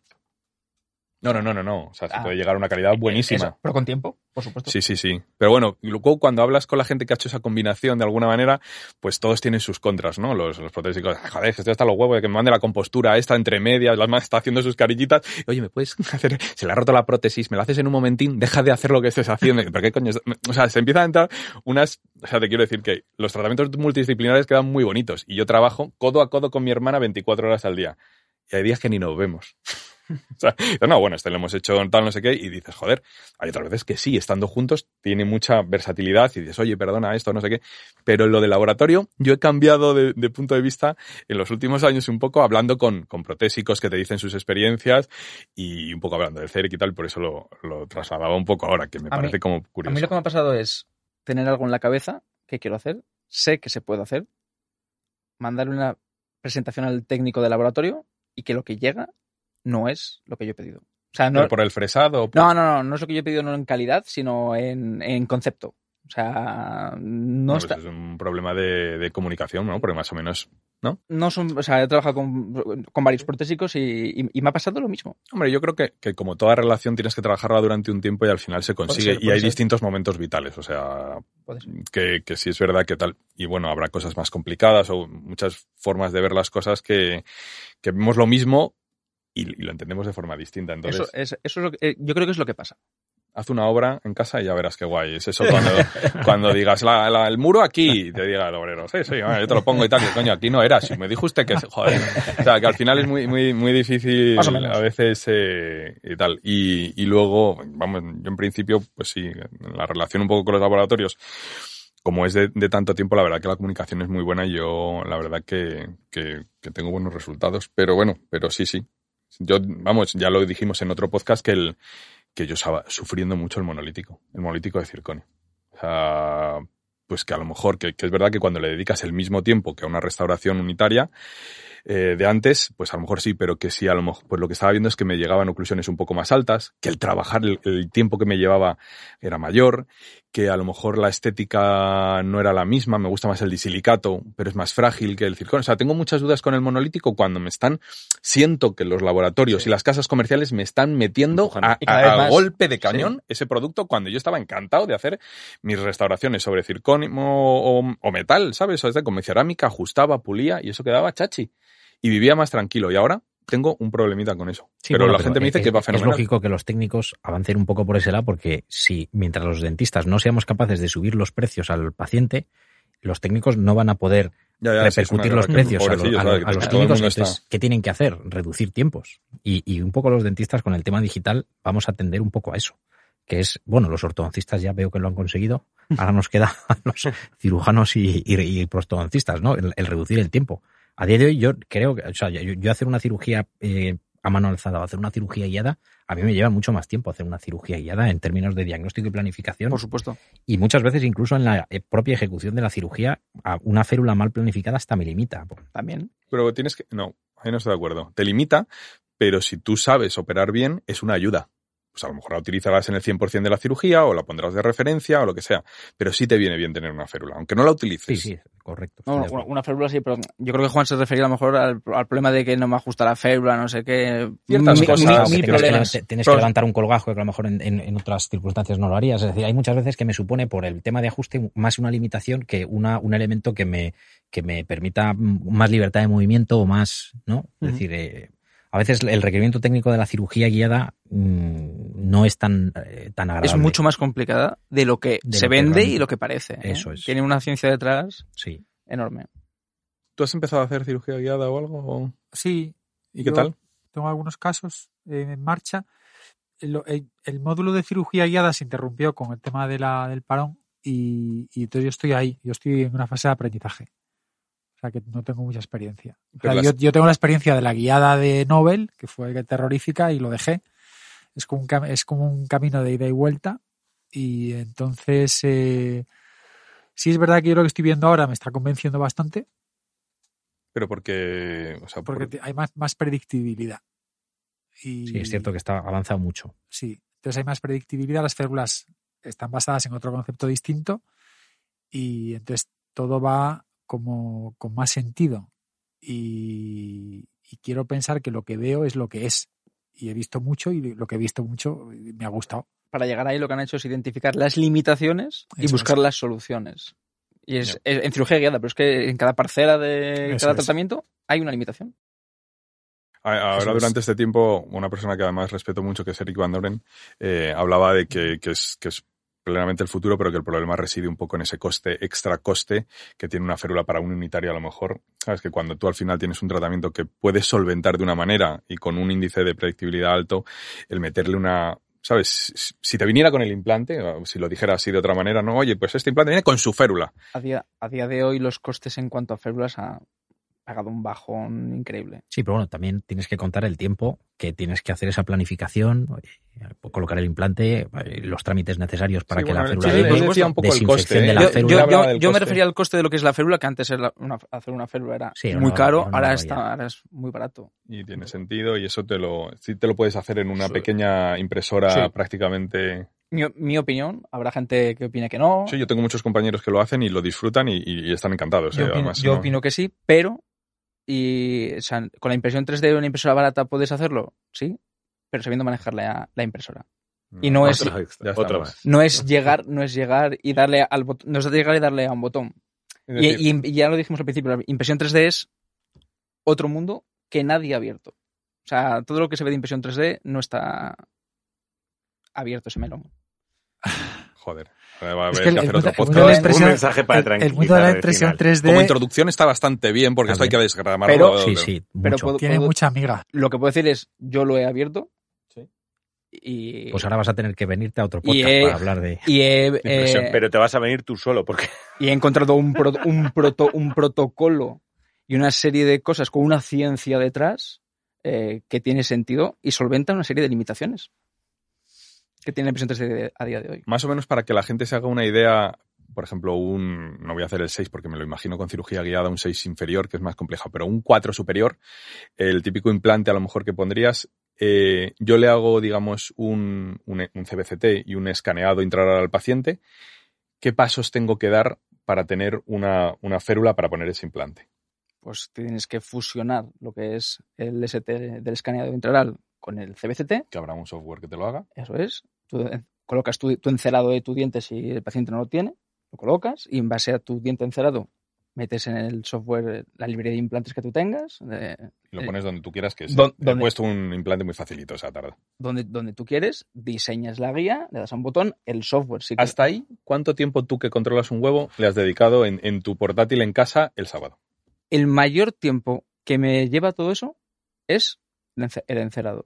Encerado. O sea, un, un 4 no, Por eso, por cuatro eso, no. por eso te he puesto un este, dime, Pero- 10 minutos, una pe- hora. pero hay que valorar la posición de ese diente con la encía, si hace falta hacer injertos o no. O sea, no es llegar y, y plantarlo. Hay, hay casos donde, donde yo... Hay casos muy sencillos y hay casos que no. Mira, yo he hecho mucha cirugía guiada. Yo la cirugía guiada la he usado en casos eh, relativamente concretos, sobre todo pues que requieren una precisión en la colocación de los implantes, sobre todo cuando vas a hacer cargas inmediatas. Por ejemplo, implantes post-extracción. Los implantes post-extracción ya no son tan fáciles de hacer porque tú tienes que quitar los dientes. Y o bien los quitas del modelo, o bien tienes que entretenerte dentro de lo que es el modelo tridimensional en quitar uno por uno. Y eso, y luego además tienes que hacer el encerado, si, si no los tienes, y tienes que encerarlo, y todo eso te lleva mucho tiempo. Es decir, una cirugía guiada eh, para los casos que yo considero que me da un plus porque tengo los provisionales preparados o porque quiero utilizar unos pilares determinados con una anatomía para poder mantener la arquitectura gingival, donde ahí sí un milímetro más, un milímetro menos, sí me, me va a repercutir en el resultado final. En esos casos, esos casos yo no los planifico en media hora.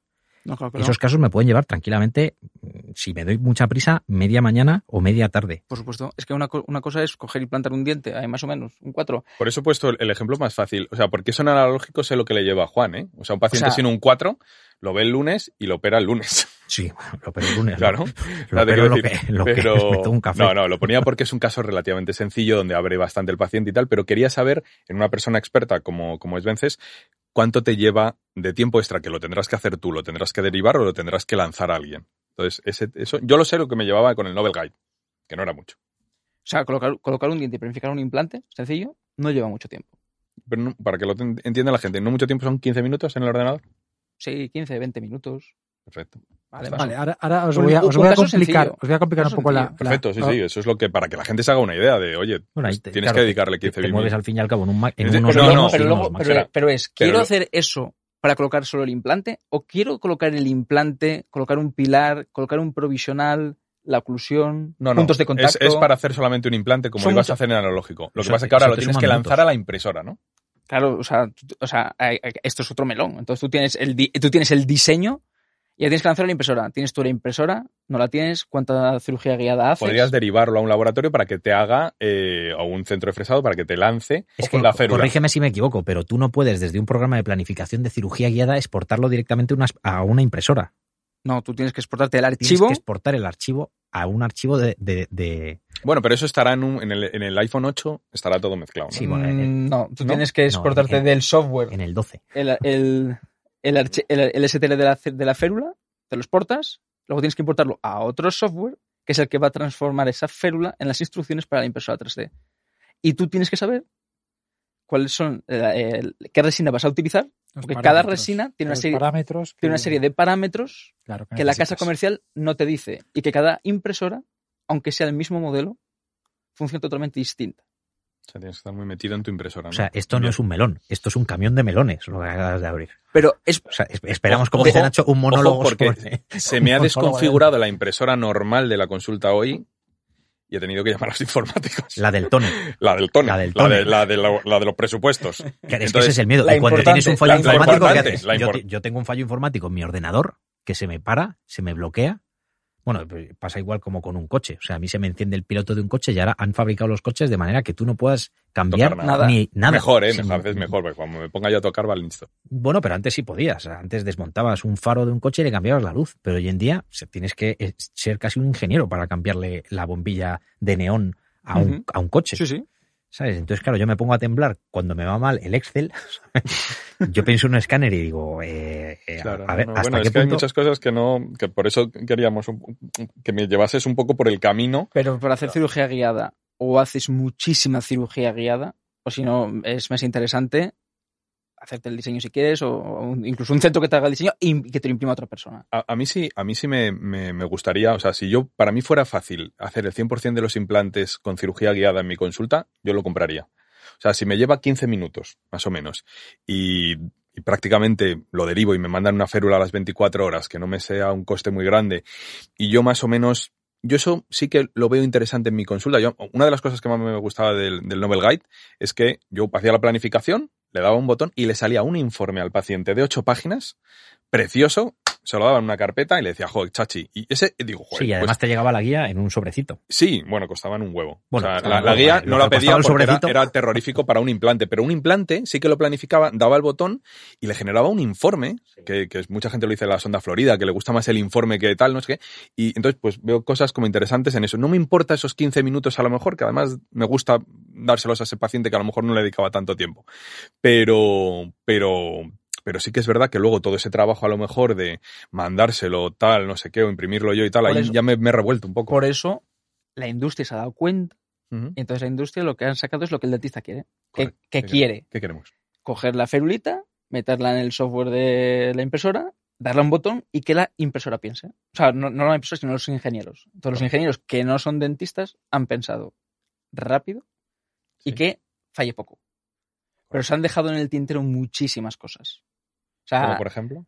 pues que no es lo mismo como, eh, tomarte un buen café italiano que un espresso. Mm, Estás hablando de la calidad del- de la férula. No la calidad de la férula, sino de cómo eso se ha hecho. No es lo mismo un café que ya viene en una cápsula, la metes, ahora ya las Nespresso piensan, meten el agua caliente, sale y te sale un café, que te lo tomas y dices, pues para el día a día está Están bien. buenos los Nespressos, ten cuidado, ¿eh? Están buenos. Porque le han echado cositas para que a la gente le guste. Pero, si pero- quieres pero la esencia, no, eh, el problema es que los pacientes son todos distintos. Tú puedes hacer el mismo café a gusto de, pues, eh, tienes un programa para el cliente tal, le gusta el café así. pero los así, pero cada paciente que tiene unas características de boca, unas necesidades distintas, un hueso, un tejido blando, etcétera, etcétera, eso o haces una, pero con un- un una denominador- intervención humana para, para aunar Es todo que el café bueno, bueno, bueno es artesano. es que Ya ha tirado para Es- casa. esa es la frase del podcast, ¿eh? es que esto puede ser- esto es en sí mismo un proceso artesano, Estamos pero hablando de que se democratiza mucho la odontología de calidad 7, 7 y medio, 8. pero tú, tú, tú puedes llegar Pero a no tener, es un- artesanía. puedes tener unos conceptos. Que no digo que sea mala, ¿eh? No, pero puedes tener unos conceptos que te pueden parecer súper complicados, pero que cuando te lo explican y con un protocolo muy fluido, es como hacerte un expreso. Igual. Yo, tar- yo tardo el mismo tiempo a día de hoy en meter la férula e imprimirla con la NextDen 5100 o con la Forlabs que con una impresora en la que yo calibro todo. Porque ya lo tengo calibrado. Mira, os voy a complicar un poco la vida. Eh, os voy a cambiar el 4 por una, una rehabilitación bimaxilar. Sí. Entonces la pregunta es, pues es la que yo me hago muchas veces, es ¿cuántas citas tengo que dar yo a un paciente para, partiendo de un paciente que está dentado, que voy a desdentar completamente, voy a ponerle implantes para hacerle una rehabilitación bimaxilar, cuántas citas necesito y, con, y si controlo mi resultado final, En cuanto a funcional y estéticamente. En cirugía guiada. Y para prótesis, es. ¿no? No, se refiere todo. Todo, todo, todo es un proceso. Claro, es que él ¿Sabes? está ahora tirando para su camino Claro, porque Claro, es verdad que hay vamos a ver, es, es, Gana- gana es mucho. hasta ahora, hasta ahora yo, siguiendo analógico, ese proceso de hacer una rehabilitación bimaxilar a un paciente tenía, hacía aguas por todos los lados. Porque eran impresiones, dependía, era muy técnico sensible de la cirugía, muy técnico sensible de la capacidad artesanal de mi protésico. Sí. Y de al las final pruebas de el, resu- que haces y tal. el resultado final, vertical para mí miles de mordidas, el resultado final nunca iba bien. Sí, ahora tienes que cambiar lo que antes era mucha artesanía in situ, tanto en la cirugía como en la prótesis. ¿Cuántas citas me la llevaba? planificación. Pues la cuestión es que me llevaba 20 citas, 20 como poco, como poco. Entonces resulta que ahora hay gente que lo hace en tres o en cuatro. Pero ahora te voy a Eh, eh, llevar. a- a- Escucha, escucha, escucha. Sí, Tres o cuatro. O cinco. sí. Pero, pero en esas tres, cuatro cinco tienen bastante control del resultado final desde el inicio. Esa, eso solo te lo da exclusivamente el digital. Solo. Entonces, simplemente por eso es divertido meterse en esta Ya, película. pero yo ahora te voy a llevar a mi terreno y te voy a preguntar. En una consulta de alguien que hace implantes, Sí. que sabe de prótesis, pero fundamentalmente de periodoncia, una consulta normal, media, con dos, tres gabinetes, ¿cuántas rehabilitaciones no se hacen? Son necesarias como esa hacer. Porque yo llevo sin hacer una rehabilitación completa sobre implantes muchísimo. Y yo lo que veo es que muchas clínicas han eh, hecho de ese protocolo de rehabilitación bimaxilar su modo de vida. Es más, los pacientes están contentísimos porque llegan a su casa, les ve el vecino, la, la familia, joder, ¿qué te has hecho? ¿Dónde has ido? Tal, pues vete a este dentista. Y este dentista, además tiene un escáner y no sé qué, tal, pues vete para allá. Entonces, claro, si llegas ya a la primera de cambio, cogen el forceps. Entonces, es, es una práctica que si realmente sabes hacer un buen diagnóstico y una buena planificación basada no en la cirugía ni en la prótesis, sino en la base que es la periodoncia, eso es una práctica bastante eh, poco probable en una consulta con, donde, Mira, se, donde se hace no, un diagnóstico yo, riguroso. yo te hablo de la mía, que es una consulta en la que yo primo por mantener los dientes y hago mucha perio, cada vez más. Yo haré al año posiblemente una o dos bimaxilares y 10 o 12 unimaxilares. ¿Me compensa la aventura del digital para conseguir predictibilidad? A mí sí. Con a esos sí. números, sí. Con esos números me compensa. Y esos son los que posiblemente tenga cualquier consulta de cualquier dentista de este país que le vaya relativamente bien. Cinco abajo, tres abajo, tres arriba, no lo sé. Del pero año y tal. durante un año normal, yo creo que. Entonces, yo te hablo un poco de que la calidad del producto final es infinitamente mejor con el digital. Pero hombre, si tú a lo mejor tienes un técnico maravilloso que te hace unas rehabilitaciones de cine, Sí, el problema no es el técnico, Es- es, es- es la dimensión vertical que tomas tú, es un que plus. te pierdes. que- es un plus, pero en mi caso yo, que cometo muchos errores de muchísimas cosas, y yo lo que estoy viendo sin experiencia, ¿eh? yo hablo de que yo estoy metiéndome en este mundo poco a poco. Yo, mi experiencia es lo que yo he contado al principio del podcast, pero yo ahora estoy intentando un poco protocolizar la rehabilitación o la implantología eh, por métodos digitales y sí que me convence porque lo que estoy viendo de gente que lo está haciendo está consiguiendo resultados más predecibles que yo, analógicamente hablando. Lo que tienes es un control en todo momento de dónde empezaste, dónde estás y a dónde vas. Ahora, que eso me lleva a que tengo que estar horas delante del ordenador para conseguir eso y que voy a perder tiempo y que posiblemente el- la cirugía guiada voy a fallar, seguro. Pero la gente que lleva mucho tiempo haciéndolo lo hace en menos tiempo que yo y le funciona y como tal tú lo ves. Yo lo que, yo, yo lo que al principio Sí. hacía y me tiraba pff, horas, ahora son minutos. Entonces, al final es una curva de aprendizaje. Sí, pero, pero mola, ¿eh? es divertido. Es divertido. Me Pero- gusta, me pero- gusta pero- que... Pero, pero hay, que, hay, Hay Yo que es su- que me, me da miedo opinar porque ya llevamos mucho rato. hay que sufrirlo. No, no, no, bueno, sí, sí, es verdad que hay que empezar a acordar porque nos van a echar de aquí. Pero lo que pasa es que yo no quiero terminar si, sin que Nacho me diga el instrumento con Z que usa para enterar, porque quiero, quiero apuntármelo porque sé que eres fino, eres fino encerando y si quiero hacerlo es un Sale. zale. C-A-H-L. Es como todo lo que aprendemos. O C-A-L-H. Siempre aprendemos algo nuevo. Seguro que es más preciso que un lecron. No, no son las flechas, macho. Es el indio. Es el indio. Pues la verdad es que me gusta que acabemos un poco con, con esa parte de los bimaxilares porque es verdad que, que el digital ahí tiene muchísimas ventajas y todo lo que has dicho y, y me apetecía acabar con algo positivo y algo esperanzador y algo que nos tiene que hacer esforzarnos en, en meternos en ese mundo y en ir poquito a poco a- avanzando en digital porque es verdad que tiene muchas ventajas. Tenemos muchos reparos que, que han salido a lo mejor más de la cuenta, pero, pero la verdad que sí. Entonces, bueno, sin más, eh, dar las gracias a Vences un, un poco por, por venir. Creo que se han quedado muchas cosas en el tintero. Habrá que volver, ¿no? Sí, Habrá que, que hacer más cosas o, o por lo menos especificar en, en- en ciertos eh, aspectos. Sí que es verdad que hemos dado una visión general, hemos tocado ortodoncia, cirugía, eh, mundillo general de, de, digamos, de la clínica y, y está bien. Así que te agradezco un montón que, hayas venido, que hayas estado un rato con nosotros eh, divagando sobre el mundo dental y, Habrá y que hacer un monográfico de impresión 3D. habrá que hacer, habrá que hacer. Tendremos, tenemos Monográfico, un Quizás- monólogo, un monólogo. Quizás es lo que es lo que más controlas, ¿no? Impresión 3D.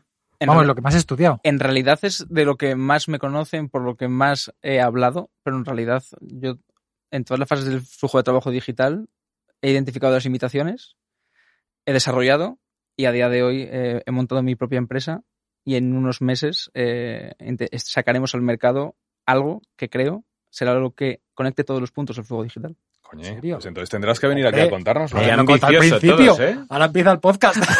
Y empezamos con el... Eh, después de esta introducción, ahora.